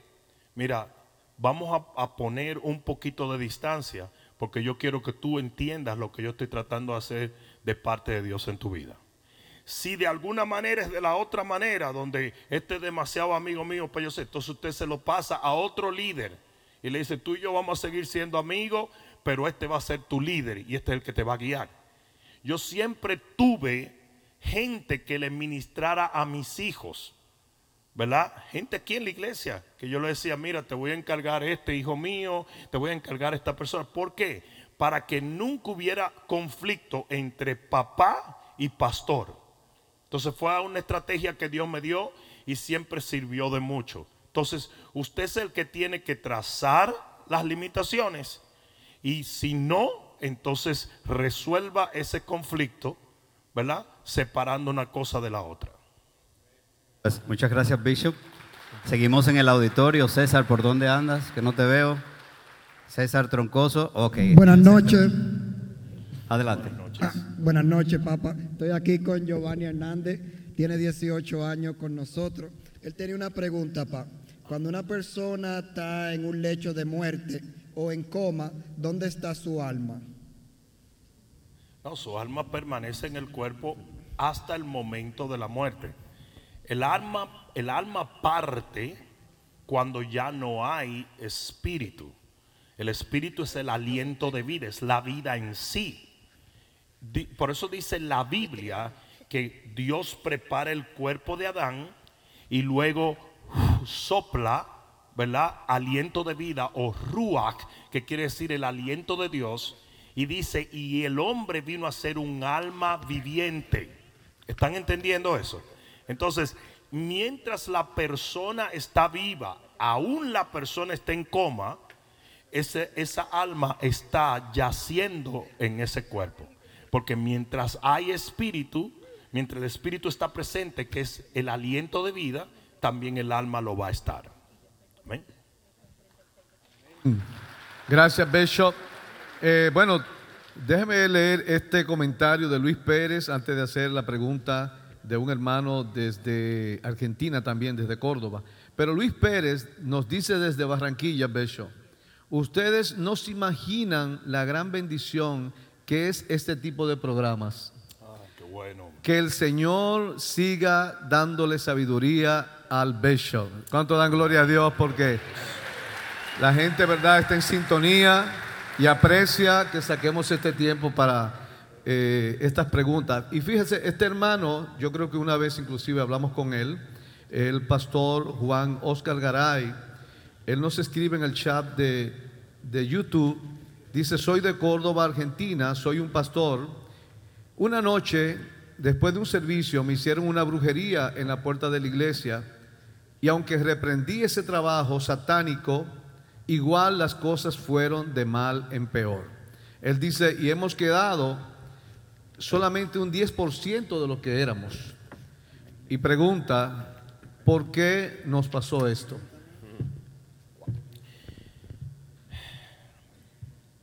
La Biblia dice que las armas de nuestra milicia no son carnales, sino que son poderosas en Dios para ponerlo en este contexto, arrestar argumentos que se convierten en fortaleza porque son un conocimiento que se exalta en contra del conocimiento de Dios. Entonces miren lo que pasa. La Biblia dice, es muy importante que entiendan esto, la Biblia dice, que el, escudo que nos mantiene literalmente indestructible ante el diablo es la fe. Y lo que el diablo va a hacer es que él va a poner pensamientos y argumentos en tu vida para que ese escudo de la fe se desvanezca y todos los dardos de fuego entren. Eso fue lo que pasó con Job. Job de la fe pasó al temor y después dijo, lo que yo temía me ha sobrevenido. Porque la Biblia dice en el libro de números que contra Jacob y contra Israel no hay espíritu de adivinación ni agüero. La realidad es que el que habita al abrigo del Altísimo morará bajo la sombra del Omnipotente. Pero lo que sucede es lo siguiente. Si yo te digo a ti, no, pero que te voy a, te voy a explicar esto. Si, si tu abuela estuvo en brujería, todos esos espíritus de tu abuela te van a visitar en la noche. Y tú comienzas a pensar en esto. Y tú comienzas a temerle a esto. Y tú comienzas a traer esto. ¿Por qué? Porque ya no estás en fe. Y, y tu, tu fe se va desvaneciendo. Y por ende los dardos que el enemigo te lance van a llegar. Entonces, e, e, en otras palabras, si, si quieres una respuesta, amado hermano, de por qué sucedió esto, yo creo que tú permitiste que el enemigo te engañara y te hiciera creer que la protección de la sangre del cordero no era suficiente para cuidar de la congregación, para cuidar de tu casa. Y lo que yo creo que tienes que hacer en este momento es llamar a los que queden, sean 10, y que hagan un pacto de ayuno y oración y le declaren guerra a cualquier cosa que venga contra ustedes, porque mayor es el que está en nosotros que el que anda en el mundo. Ustedes tienen que declararle guerra. Óigame bien, escúchenme por favor, la cantidad de brujería que a mí me hacen todo el tiempo. Es más, Jaime, sí o no, que aquí dejaban calderos con, con cabezas y porquería de animales y todo. Y a mí me daba risa, porque toda la vida ah, se, se me ha hecho mucha brujería. Eso a mí no me hace nada. A mí nada de eso me toca. Nada de eso me toca, ni me va a tocar, ni toca esta congregación, ni toca a nadie. Porque hay un poder en la sangre del Cordero de Dios que no hay brujo que lo pueda cruzar. Mira, mira lo que dice la Biblia. La Biblia dice que cuando se aplicara la sangre en los dinteles, Jehová mismo estaría, y eso no era un espiritico cualquiera, era Apolión o el ángel de la muerte. Y dice que Jehová mismo le haría, pasa de esta casa, quítate de en medio. Dice que él estaría ahí. Pues yo te voy a decir, el ángel de Jehová acampa alrededor de los que le temen y los defiende. Donde menos le gustaría estar el diablo es cerca de mí. Ah, algunos de ustedes han leído el libro, el libro que dice Él vino a hacer los cautivos libres. Ese Él vino a hacer los cautivos libres. Eh, esta mujer que era una satanista dice que un día decidieron salir del cuerpo para ir a matar a un hombre. Y cuando fueron a matar a ese hombre, dice que no podían entrar. Eh, César, tú andas hablando ahí eh, por encima de mí. Ah, pero por si acaso se llena el tuyo. Si tú, César.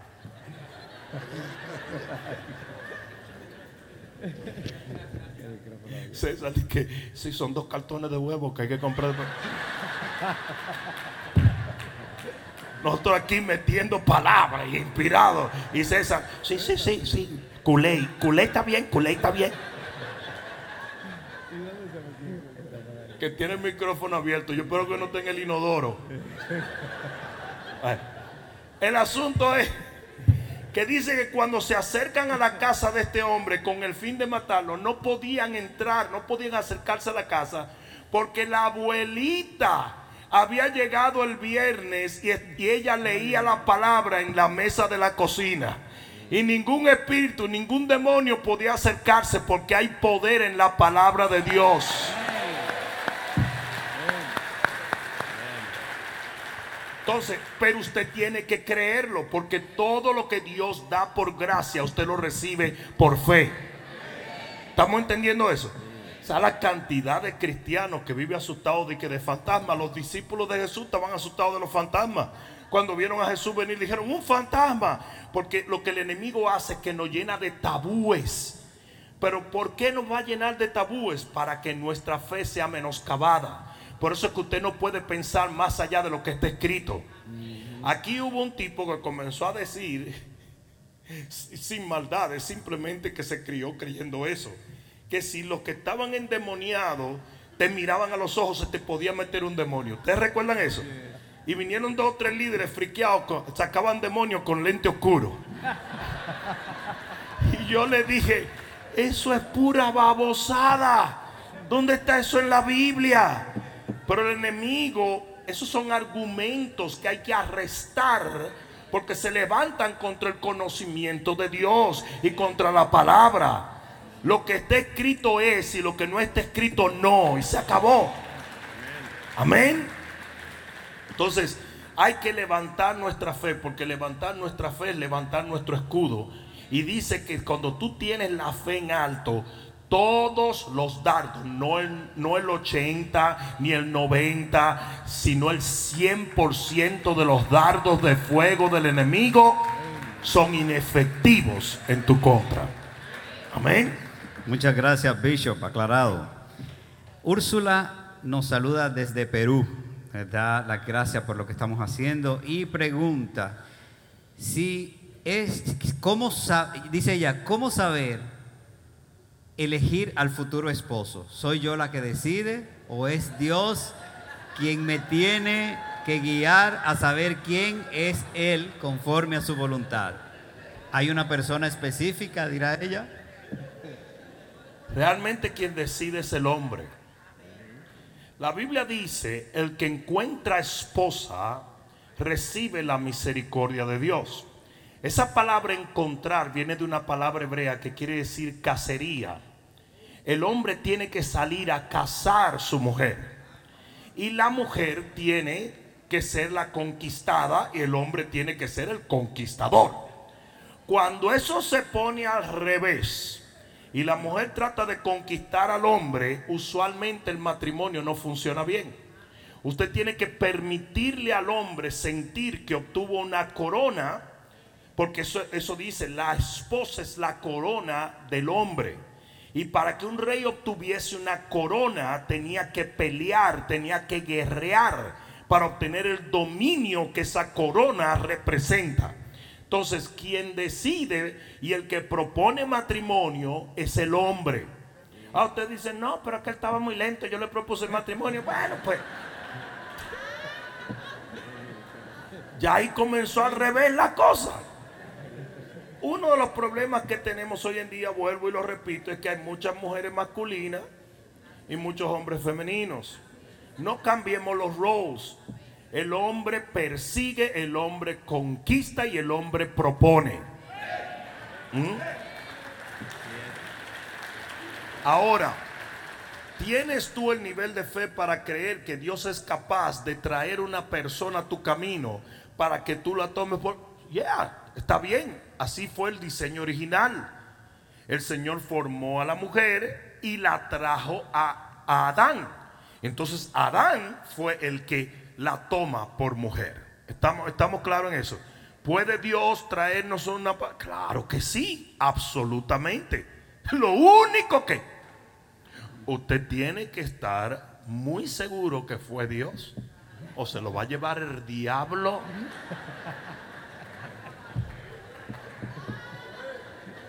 A caballo no, en bicicleta. Mm. Oigan bien esto. Existen cosas negociables y cosas no negociables. Usted tiene que estar muy seguro de cuáles son sus cosas negociables. No haga una lista de 200 cosas, porque ya ahí estamos mal. Pero usted tiene 10 cosas que son no negociables. Y cuando usted está hablando con una persona ya de matrimonio, usted tiene que decir, mira, esto, esto y esto no es negociable para mí. Si la persona te dice, lo siento, usted le dice, goodbye. Ahora, no, vuelvo y digo, no se pongan con bobadas. Estamos hablando de cosas como en mi casa le va a servir al Señor, yo eh, eh, esto y lo otro. mi- ta- Estamos entendiendo, son cosas verdaderas, no tonterías. Entonces usted se asegura de eso antes de casarse y después de ahí que Dios los ayude. Gracias, Bishop. Él un aplauso fuerte al Bishop. Muy bueno, muy bueno. Bishop, aquí tengo de YouTube una pregunta muy interesante. La hace Isaac Martínez. Dice, Pastor, no tengo ningún estudio bíblico. ¿Podré ejercer el ministerio como pastor o evangelista? Depende de lo que él quiera decir, ningún estudio bíblico. Si usted no sabe la Biblia, ¿qué va a ejercer? O sea, si tú quieres decir yo no tengo un título de una escuela bíblica, entonces yo te diría, no, ahí no hay problema si tienes el llamado, usted puede leer la palabra y estudiar la palabra y vivir en la unción del Señor, el Señor le puede eh, eh, eh, revelar su palabra. No, no sé si me estás entendiendo. Si lo que usted me dice es que usted no tiene un conocimiento de la Biblia, entonces no. Porque la Biblia dice, cuando habla de los obispos, que no puede ser un neófito. Y neófito quiere decir una persona nueva. No puede ser un neófito para que no se envanezca y caiga en condenación del infierno. ¿Saben la cantidad de neófitos que hay hoy en los púlpitos? ¿Saben la cantidad de gente que se autodenomina pastor simplemente porque tiene un Instagram o un Facebook? Eso es una locura. Hay un proceso por el cual Dios eh, literalmente purifica a un hombre para un llamado. No sé si me están entendiendo. Entre ellos te puedo decir un montón de cosas, pero lo principal es que tú leas lo que es un obispo en un, en un en el Nuevo Testamento y ahí tú ves los requerimientos de un obispo. Eso quiere decir que esto no es sencillamente, ay, ay, ay, ay, ay, ay, uh, raki, raki, raki. No, no, no, no, no, no. Usted tiene que pasar por un proceso y recuerde que la Biblia dice, no os hagáis maestros porque hay, en ello hay una mayor condenación. Y tú dices, ay, pues yo no quiero ser maestro. Es que tú no debes de querer ser maestro. Tú tienes que ser Dios que te ordene como maestro. ¿Entiende lo que estoy diciendo? Si usted usurpa el lugar del ministerio, usted le va a tener que responder a Dios. Y hay muchos, ¿verdad? Que van a entrar dentro de ese marco donde dicen, eh, eh, en tu nombre echamos fuera demonios, en tu nombre predicamos el evangelio. Va a decir, yo nunca los conocí. En otras palabras, ese llamado nunca salió de mí. ¿Ustedes están entendiendo? Ese llamado nunca salió de mí. Usted puede decalentarse con el crimen de su vecindario y vestirse de policía y salir a patrullar en la noche en su vecindario. Pero si se arma un revuelo, el primero que va preso es usted. Porque usted no fue autorizado a eso. Pues lo mismo pasa con la gente que se autollaman al ministerio. ¿Mm? Usted tiene que estar seguro de poder decir, como dijo Pablo, apóstol por la voluntad de Dios. Y cuando Él te llama, entonces los frutos de ese llamado van a estar en abundancia. ¿Estamos claros en eso? Usted no va a necesitar forzar las cosas porque todo va a fluir dentro del marco de la voluntad de Dios. Muchas gracias, Bishop. Vamos a pasar al auditorio. ¿Tienes una pregunta? Bishop, ¿Sí tienes? Ok, esta pregunta es anonymous. Bishop, ¿es pecado si cuando voy a una fiesta de mis am- familiares y amigos Sí.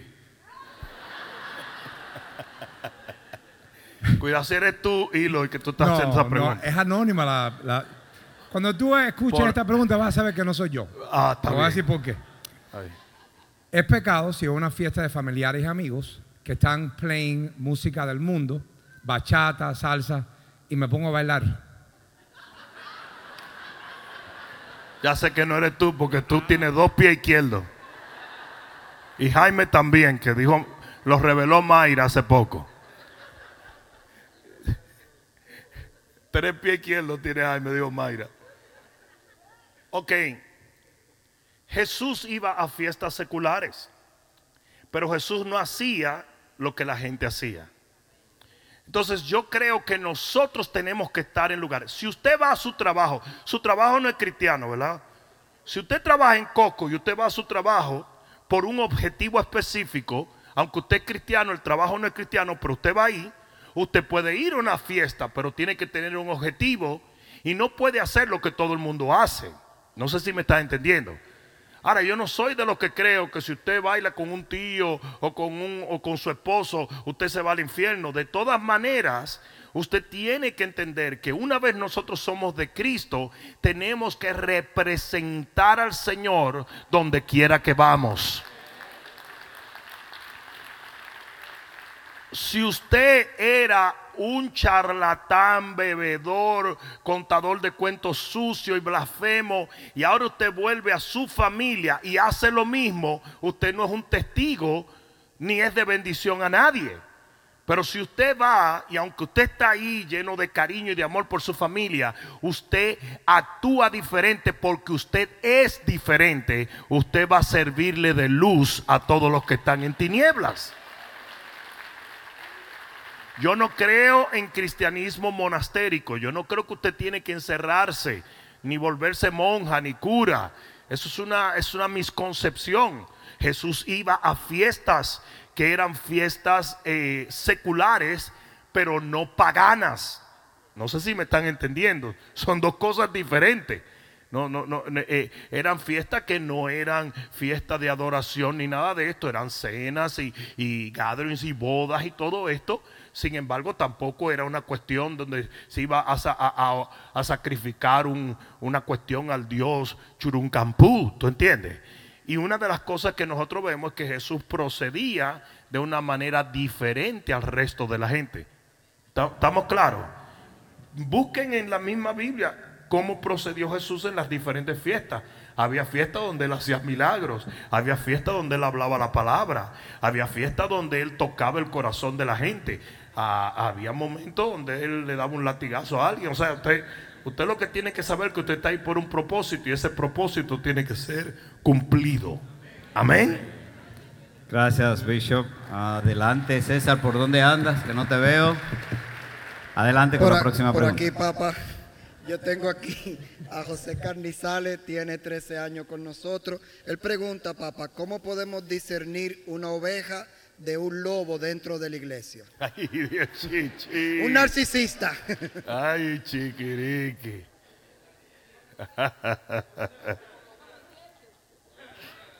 Ay, está dura esa. Está dura porque, mira, la mejor manera de tú poder filtrar a una persona, hay varias maneras de usted filtrar a una persona. Y quiero decirle que los narcisistas, ya que lo mencionaron, son expertos en, comportarse de la manera que ellos perciben que les va a dar más ventaja entrando en la vida o en el marco de otra persona. ¿Ok? Ellos hacen lo que se llama mirroring. Quiere decir que ellos miran cómo, cómo tú te comportas. Ellos dicen, ah, aquí son eh, muy ah, puros y santos. Pues ellos son los más, gloria a Dios, aleluya. ¿Mm? Pero hay una cosa que nunca miente y son los frutos. Cualquiera te puede hacer racachaca en, en, en los primeros par de meses, pero eventualmente usted se va a dar cuenta de quién es esa persona por la manera en que actúa. ¿Ok? Now, puede también ubicarnos a nosotros lo que ellos dicen, sí, cuando sabes leerlo. Porque hay veces que la gente sabe hablar cristiandí. ¿Tú sabes lo que es cristiandí, verdad? Cristiandí es un estilo de hablar que suena cristiano, pero no es cristiano para nada. ¿Mm? Eh, son, son maldiciones y cosas, pero disfrazadas de, de aleluya, cada uno con la suya. ¿Ok? Entonces, sí podemos detectar una persona por lo que dice, podemos detectar lo que está dentro, pero eso es un poco más difícil. Lo que nunca miente son los frutos de su vida. Eso no miente. Y les voy a decir una cosa, a los evangelásticos está mal que ustedes borren totalmente el pasado de una persona. Ay, pastor, no diga eso. Pues sí, Mira esto. Yo tengo un amigo que ese tipo fue a la guerra, volvió de la guerra, se convirtió, fue a la escuela bíblica y se hizo pastor, pero el tipo estaba quemado de la cabeza. Entonces mira lo que, te voy a poner un ejemplo. Una mujer ve a este tipo y dice, uy, este tipo es, este tipo es que pastor y cristiano, y asume de inmediato que aunque él era un asesino en la guerra y tuvo en la guerra, ya él es un ángel. No.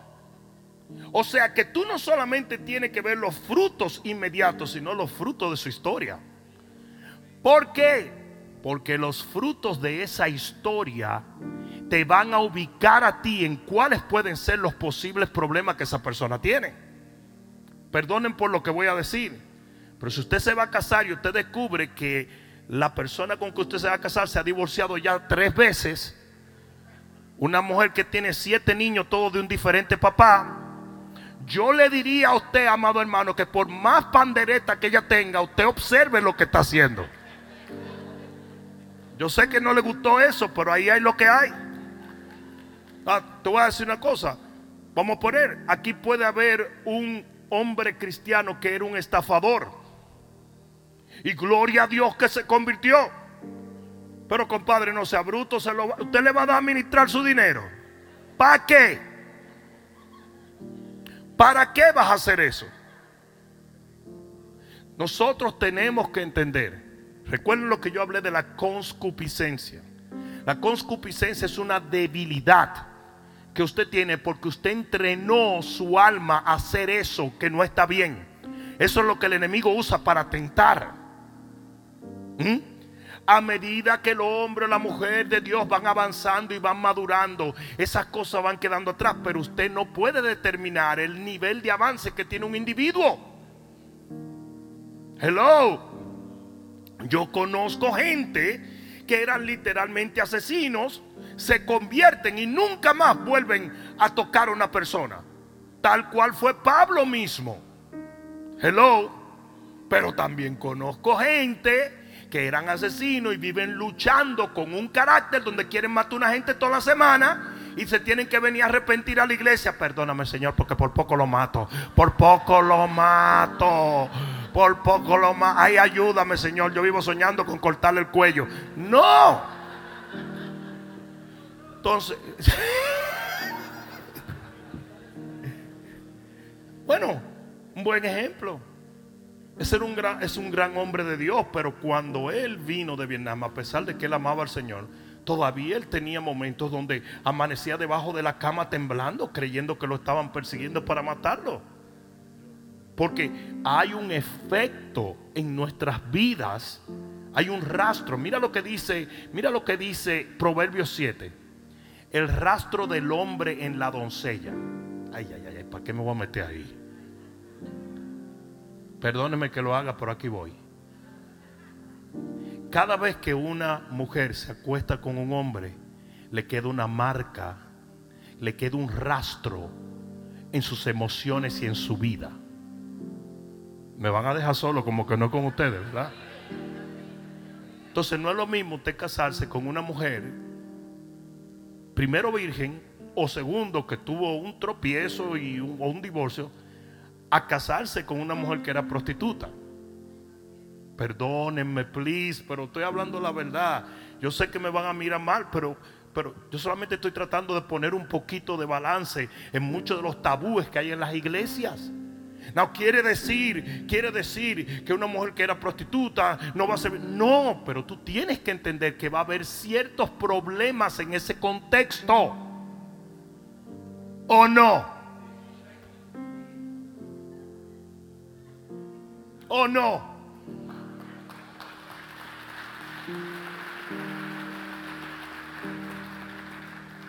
Yo tenía un amigo. El amigo era un hombre de Dios, se convirtió. Él fue fisiculturista y metía muchísimas cosas que destruían el cuerpo. Metía esteroides, anabólicos, toda esa mojiganga. Se convierte, comienza a servir al Señor y un día murió. ¿Y de qué murió? Y de todo lo que se metió. O sea que hay un rastro que viene de nuestro pasado y nosotros tenemos para cualquier relación profunda que estudiar esos rastros, porque eso va a influenciar el resto de nuestra vida. ¿Mm? Ahora, sin problema. Usted se entiende con esa persona, entonces tiene que poner encima de la mesa. Y les voy a decir una cosa. Nunca se casen con una persona que no te diga toda la verdad de su vida. No lo hagas. No lo hagas. Yo soy de los que pienso que si usted se casa con una persona y a los cuatro años sale que tiene un muchacho por ahí, usted debe divorciarse de esa persona. Porque eso es una traición, tal cual como que él hubiera hecho el muchacho a los cinco minutos. Usted tiene que poner todo. Esto es lo que yo tengo. Esto es lo que yo tengo. Tú lo quieres. Tú vas a amar esto que yo te estoy presentando. Sí, pues vamos. Ustedes saben la cantidad de gente que vive con un misterio y nunca le revela a la persona que va al altar cosas que ellos hicieron. Wrong. Totalmente erróneo.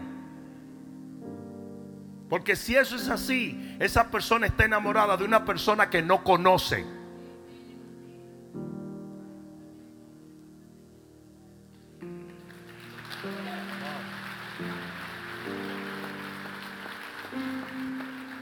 Mire, esto está bien fuerte lo que te voy a decir. Yo hice esto y esto y esto, hice esto y esto y esto, y me pasó esto. Tú, me, tú me amas así, ahora yo he cambiado, yo he hecho esto, pero no puedo dejar de decirte que esto fue lo que yo hice y de dónde vengo. Ah, no, mira, yo estoy dispuesto a avanzar con esto sin problema. Pero no se vale cinco años después de un matrimonio. Surprise! I used to be a man. What? No. No. Usted tiene que decirle a la persona con que usted está, mira, yo, yo quiero tener tantos hijos. Y yo quiero hacer esto, yo quiero hacer esto, yo quiero hacer esto. Y se pueden ajustar las cosas, pero usted tiene que ser upfront, clear. Ay, si, y si, después no me quiere, pues no era la persona para ti. No era la persona para ti. Confía en Dios. Que va a venir la persona que te ame por quien tú eres. No por quien no eres. Amén. La verdad hace libre. Y si la verdad hace libre, la, la, la mentira ata. ¿Ok? La mentira ata. Hay muchos matrimonios que se construyen en mentiras, porque hay dos tipos de mentiras. ¿eh? Está la mentira de comisión y la mentira de omisión. La mentira de comisión es cuando una gente te dice una mentira. El carro era blanco y el carro era rojo. Pero la mentira de omisión es cuando venga, ¿viste el carro? Es una mentira también, pero una mentira de omisión. Hay muchos matrimonios que se casaron en mentira de omisión. No, yo no le mentí porque yo no le dije mentira. Usted sí mintió. Y lo que se levanta en mentira se derrumba. Se derrumba. Tremendo, Bishop. Bishop, dice Brisa Elena Contreras, con muchas banderitas de Chile. Te estamos esperando. Eso. Vamos para Chile a final de año, hermano. Den un gloria a Dios porque tenemos la cruzada, la ruta de fuego. Y dicen los hermanos chilenos, te estamos esperando. Sí, tú sabes lo que me dijo Carlos Ortiz, el, el negro. ¿Sabes que es un Carlos Ortiz blanco y un pastor Carlos Ortiz negro? Pues este es el negro como la muerte. Me dijo, oye, ¿vas para Chile? Yo le dije, sí, para Chile relleno con esa barriga que tiene. No, vale que uno trate, ¿verdad? Sí. Bueno, tenemos una pregunta desde Panamá. Dice, hay panameños aquí, ¿verdad? Eh, Shairis. Eh, embajadora de Panamá aquí. De Corela. Mayra, dígame. Sí. Dice, Bishop, ¿por qué hay personas cristianas que oran, bendicen y están de acuerdo con los gobernantes y presidentes corruptos? Saludos desde Panamá. Porque están igualitos de corruptos que ellos. Miren, yo les voy a ser bien sincero. Hace tiempo yo prediqué que lo que iba a acontecer hoy sobre la tierra era lo que se llama la polarización, donde el trigo iba a ser trigo y la cizaña iba a ser cizaña. Y esto ya se ha visto en todas las esferas de la sociedad, en todas.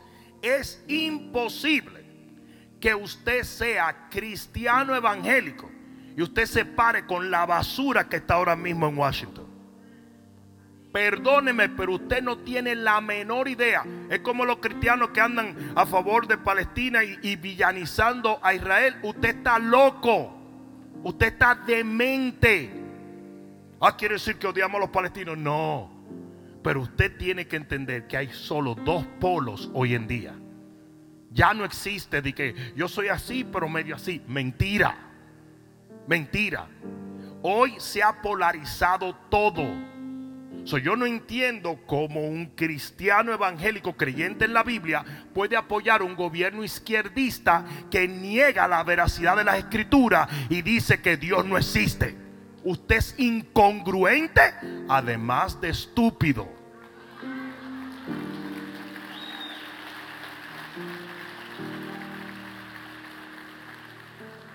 Que usted es cristiano evangélico y anda, y anda junto a gente que está diciendo muerte a Israel. You crazy. Que usted es cristiano evangélico y está apoyando toda esta agenda diabólica en Washington. Que usted es cristiano evangélico y está apoyando a Maduro. Usted es un bruto.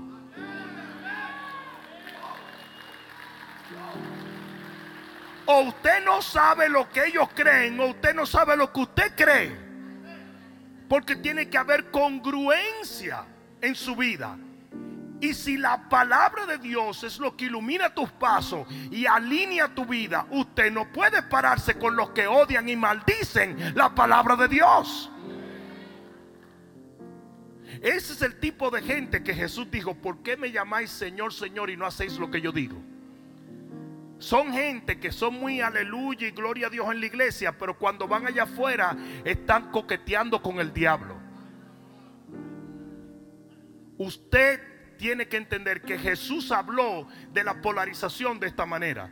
Él dijo, el que no es conmigo, contra mí es.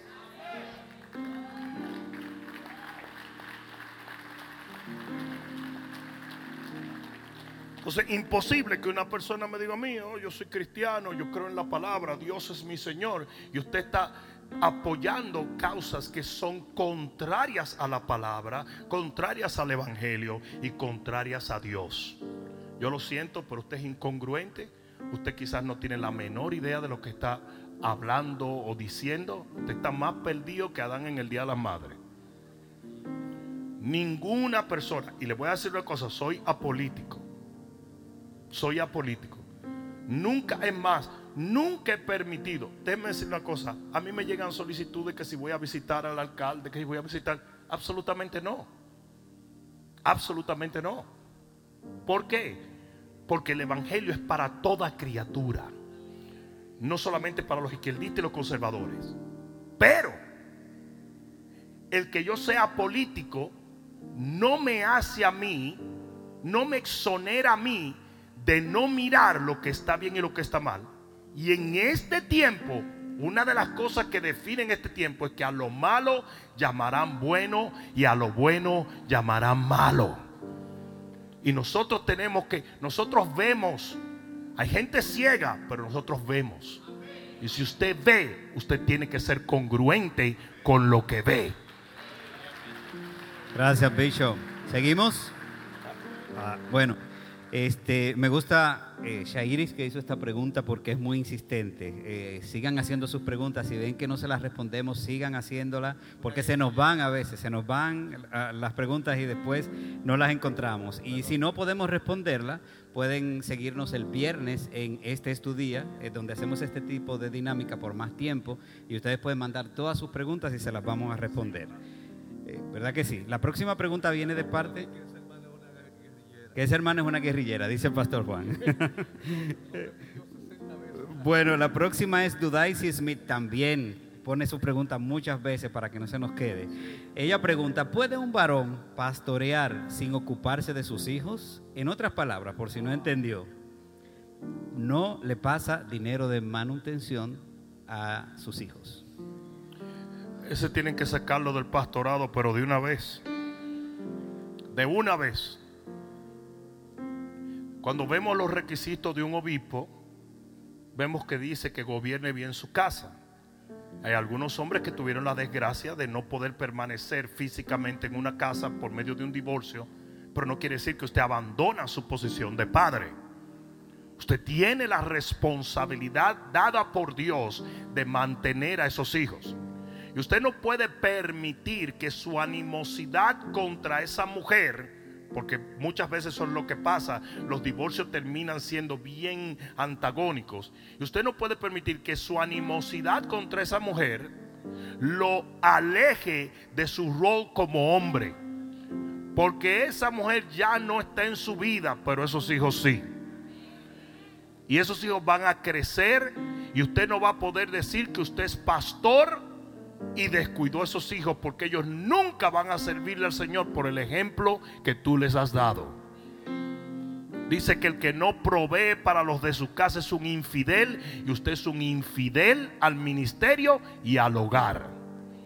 Por lo tanto, ese hombre, si yo fuera el previsterio de ese hombre, si yo fuera el obispo de ese hombre, le doy de baja pero en dos minutos. Porque el hombre que no cuida de lo suyo, que no cuida de su casa, no tiene ninguna autoridad en la iglesia. Gloria a Dios. Bishop, el tiempo se nos ha ido volando, tenemos tiempo para más preguntas. Aquí hay una muy interesante que están tirando por las redes sociales y es una pregunta que yo sé que te va a encantar. Dice Navarro, ¿puede una persona que no diezma ser salvo? Y estar en comunión con Dios? Sí, sí puede. O sea, tú puedes cometer errores, tú puedes cometer errores y como quieres estar en comunión con Dios. Lo único es que tú tienes que cuestionar el por qué tú no diezmas. Porque dice la Biblia, si yo soy padre, dice en el libro de Malaquía, ¿dónde está mi honra? Si Dios es tu padre todo eso lo estaba hablando el Señor en el contexto del diezmo. ¿Cómo es que tú no honras a tu Padre? Cuando estamos hablando del Padre Celestial, y si honrar a tu Padre y a tu Madre terrenal trae bendición, entonces ¿cómo tú pretendes que Dios te bendiga si no le honras a Él? ¿Sabían ustedes que honrar al Padre y a la Madre terrenal es el primer mandamiento con promesa? Pues cuando Dios en el libro de Malaquías habla de los diezmos, Él cita algo similar cuando dice, si yo soy padre, ¿dónde está mi honra? ¿Por qué está tratando de decir Él? ¿Cómo es que tú vas a querer mi bendición si yo no tengo mi honra? No sé si alguien me está entendiendo. Yo le puedo decir una cosa y escúcheme. Si la Biblia no hablara de diezmo, yo de todas maneras sembraría en el reino yo de todas maneras sembraría. ¿Por qué? Porque usted, su chequera, me dice a mí lo que es importante para usted. ¿Mm? Su chequera me dice a mí lo que es importante, porque usted invierte en lo que importa para ti.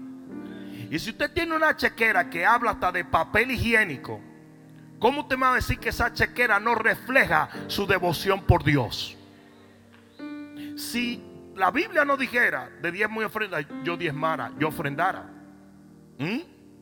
Ahora, la Biblia no solamente habla de diezmo y ofrenda, sino que pone una maldición de Dios al que no lo haga.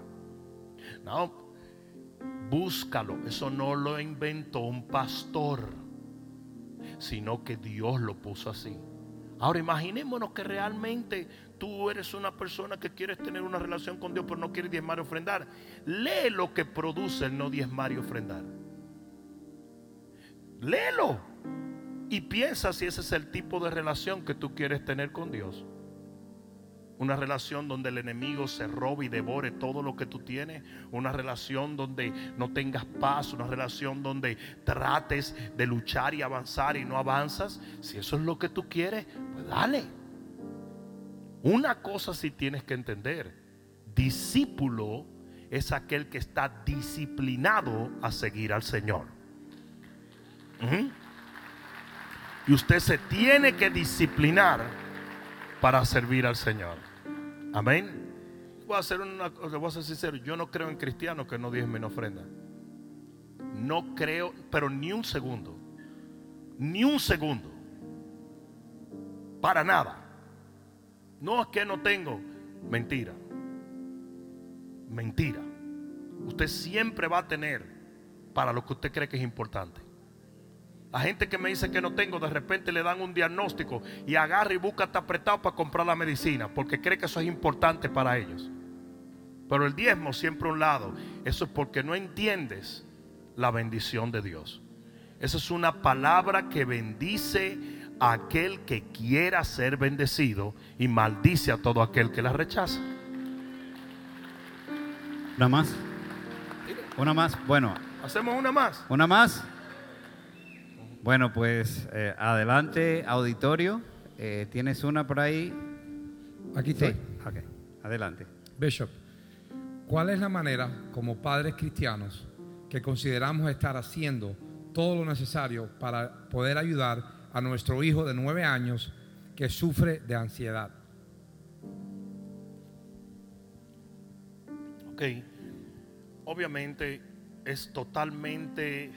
ah, e- sería erróneo decir que la ansiedad de ese niño viene de sus padres directamente. No obstante, hay cosas que los padres pueden hacer para aliviar la ansiedad de ese niño. Ese niño obviamente está viviendo en una atmósfera donde no se siente seguro. Estamos hablando de un niño de nueve años. Estamos hablando de un, un bebé, por decir así. Hay cosas que se pueden cambiar y esas cosas yo no las sé. Pero hay cosas en el hogar y en la atmósfera del hogar y de la familia que se pueden cambiar para que ese niño comience a sentir seguridad en su vida. Comenzando por oración, comenzando por el tipo de programa que él está viendo, eh, siguiendo por si está jugando juegos de video, siguiendo por si hay peleas en la casa, siguiendo por si se está enterando el niño de situaciones económicas difíciles. Todas estas cosas afectan el estado de ánimo de un niño averigüen qué está pasando en la, en la escuela, si alguien lo está persiguiendo, lo está abusando, averigüen cuánto tiempo está pasando en las redes sociales. Todo esto crea una ansiedad loca en la vida de los niños. Ustedes, ustedes, ustedes entienden. Yo, yo- no sé si ustedes han visto los juegos de video de hoy en día. Miren lo que pasa con los juegos de video. Es tan intensa la emoción, tan intensa que produce un rush de dopamina. Y la dopamina le dicen la heroína del cerebro. Es un éxtasis lo que se produce a cada momento. ¿Y saben lo que sucede con ese niño? Ese niño se hace adicto a esa intensidad. Y cuando tú vengas a ver, es la intensidad en la cual él vive el día entero. Una de mis hermanas se, se pasaba la noche así nerviosa y hablando y todo eso. Y, el doctor, y un doctor nos dijo a nosotros, ustedes tienen que cortarle la televisión temprano. Increíble que como ella se dormía viendo televisión y era tanto la, la- la excitación que ella tenía viendo la televisión y las luces, ella pasaba la noche así. Cuando cortamos la televisión, dormía como una bebé. Entonces ustedes tienen que entender que nosotros como padres tenemos la responsabilidad de hacer que nuestro hogar tenga estabilidad. El único problema que tenemos hoy en día es que tenemos demasiado miedo de que el niño se incomode, de que el niño que se... Quítele todos esos juegos de video, quítele las redes sociales, cheque lo que está pasando en el teléfono, cheque lo que está pasando en la escuela, mira cómo se está comportando su familia dentro del hogar. Tú sabes lo que un niño siente cuando un papá y una mamá están peleando. estos dos están para protegerme a mí y yo les tengo miedo a los dos en este momento. El niño siente una soledad y una vulnerabilidad impresionante. Entonces, tienen que tomar control. Les voy a decir una cosa, aunque no quiero directamente decir que la ansiedad de ese niño viene de sus padres, sí responsabilizo a los padres para hacer los cambios pertinentes y que en ese hogar hay una atmósfera de seguridad para un niño que aún no se ha desarrollado para poder enfrentar las cosas de la vida. ¿Eh? Muchas gracias, Bishop. César, ¿por dónde andas? Papa, aquí frente de ti tengo una pregunta anónima. Pregunta, ¿cuándo debe un cristiano ir a la policía o usar misericordia? ¿Cómo que para qué? Depende.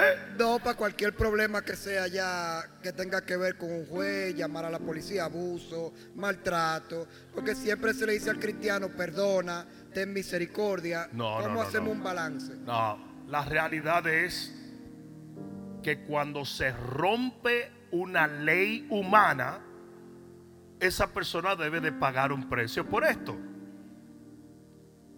La Biblia dice que las autoridades están precisamente para, para castigar al malo.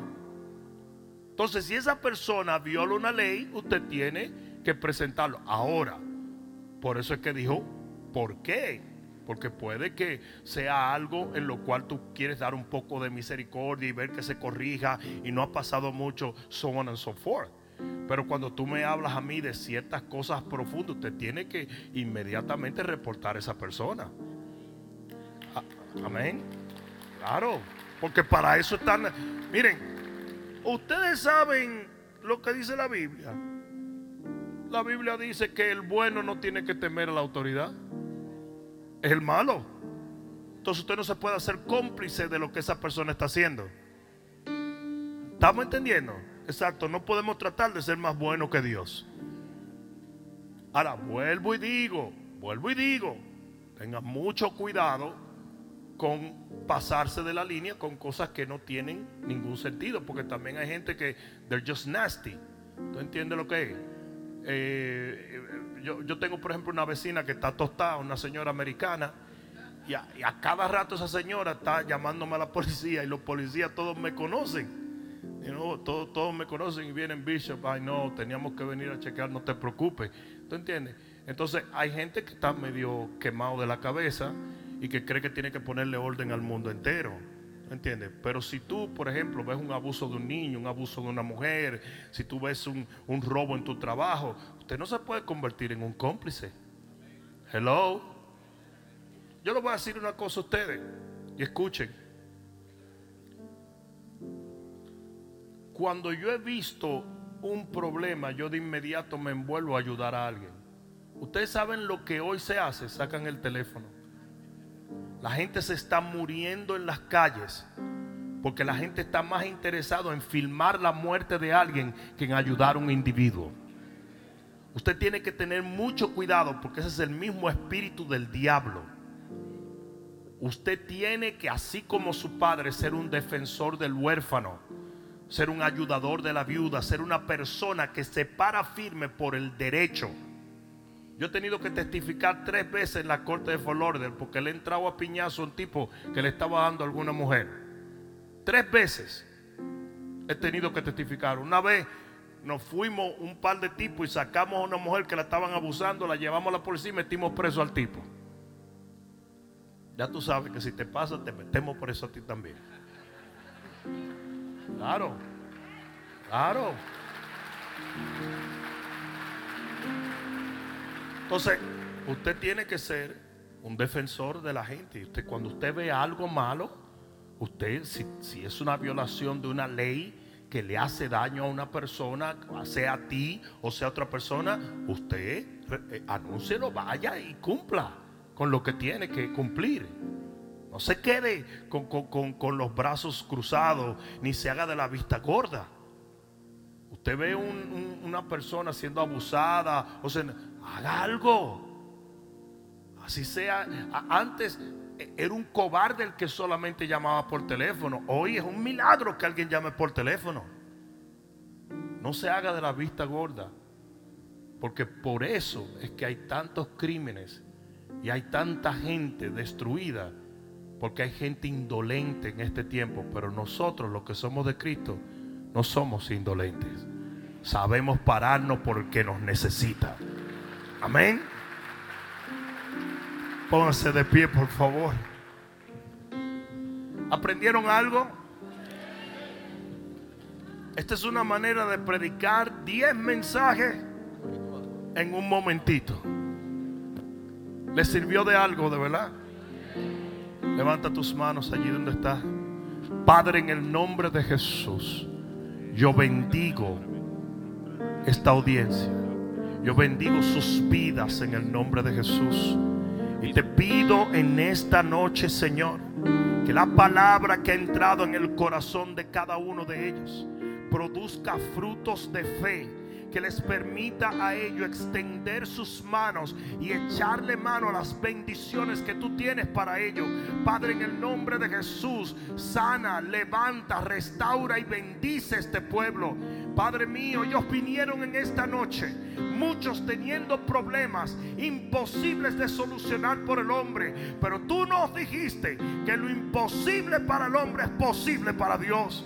Y por eso venimos a clamarte en este momento por un milagro en nuestras vidas. Padre, cambia toda situación adversa. Rompe toda cadena del enemigo. Levanta, Señor, nuestra familia, nuestro hogar, nuestros matrimonios.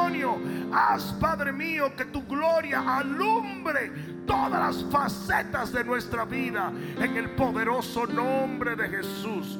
En el poderoso nombre de Jesús. En el poderoso nombre de Jesús. Yo quiero ver gente orando en el Espíritu un momento. Ora en el Espíritu un momento. Nos vamos a unir en el nombre de Jesús y vamos a creer que situaciones cambian en este preciso momento por el poder de Dios. Yo quiero ver gente orando. Quiero ver gente orando. Quiero ver gente orando.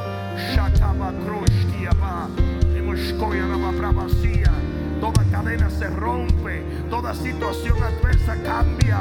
Todo lo que el enemigo ha traído para matar, robar y destruir, ahora mismo queda aplastado bajo la unción del Espíritu Santo. Toda enfermedad,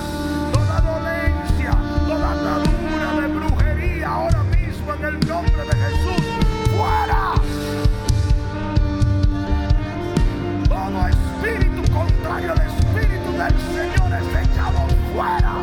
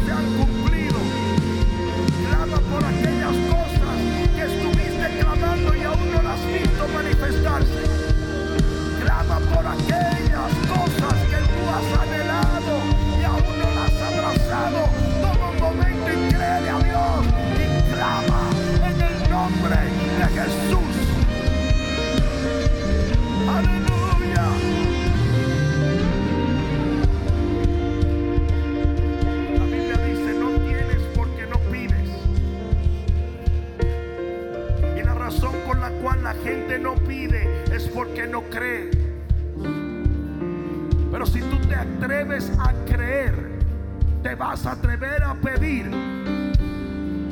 Y tus necesidades se van a convertir en un testimonio del poder y la autoridad del nombre de Jesús. No hay nada difícil para Dios. No hay nada imposible cuando tienes fe. Porque para el que cree, todas las cosas le son posibles. Por lo tanto, yo quiero que ahora mismo tú levantes tu mano. Y yo quiero que tú te atrevas a pedirle al Señor por tu necesidad, cualquiera que fuere. Si estás enfermo, pídele que te sane. Si estás deprimido, pídele que el gozo de su espíritu venga a tu vida. Si estás en necesidad económica, recuerda que Él es el Dios que hace llover el maná del cielo. Si llegaste a este lugar sin dirección, entiende que Él puede ordenar tus pasos. Estás oprimido, Él te liberta. Estás deprimido, Él te da paz. En el nombre de Jesús. En el nombre de Jesús. Padre mío, levantamos una oración en esta noche. Pidiéndote, Padre mío, que suplas cada necesidad. Que ahora mismo te ponemos como tu pueblo delante. Padre mío, en este momento estamos ejercitando la fe que nos permite accesar tu favor y tu gracia. Y en el nombre de Jesús nos vamos a ir de este lugar en esta noche con la certeza de que tú has respondido nuestra oración, de que tú has escuchado nuestro clamor, de que tú has intervenido en esta situación en el nombre de Jesús. Gracias Señor. Ahora si ya le pediste al Señor, yo quiero que ahora comiences a darle gracias al Señor. Yo quiero que comiences a darle gracias al Señor. Levanta tus manos y dale gracias al Señor. Vamos, comienza a darle gracias. Comienza a darle gracias. La palabra gracias es una de las palabras más poderosas que existe. Porque quiere decir yo lo recibo. Yo lo he recibido. Vamos, comienza a darle gracias. Dale gracias. Llama por nombre el milagro que necesita. Y dale gracias, dale gracias, dale gracias. Comienza a darle gracias al Señor. Dale gracias por tu sanidad. Dale gracias por tu liberación.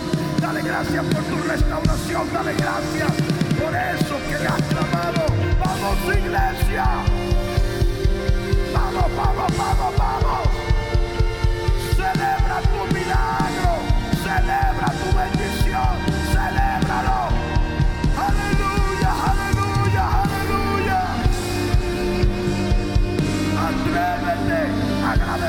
A Dios. Atrévete a agradecerle a Dios. Aleluya. Aleluya. Aleluya.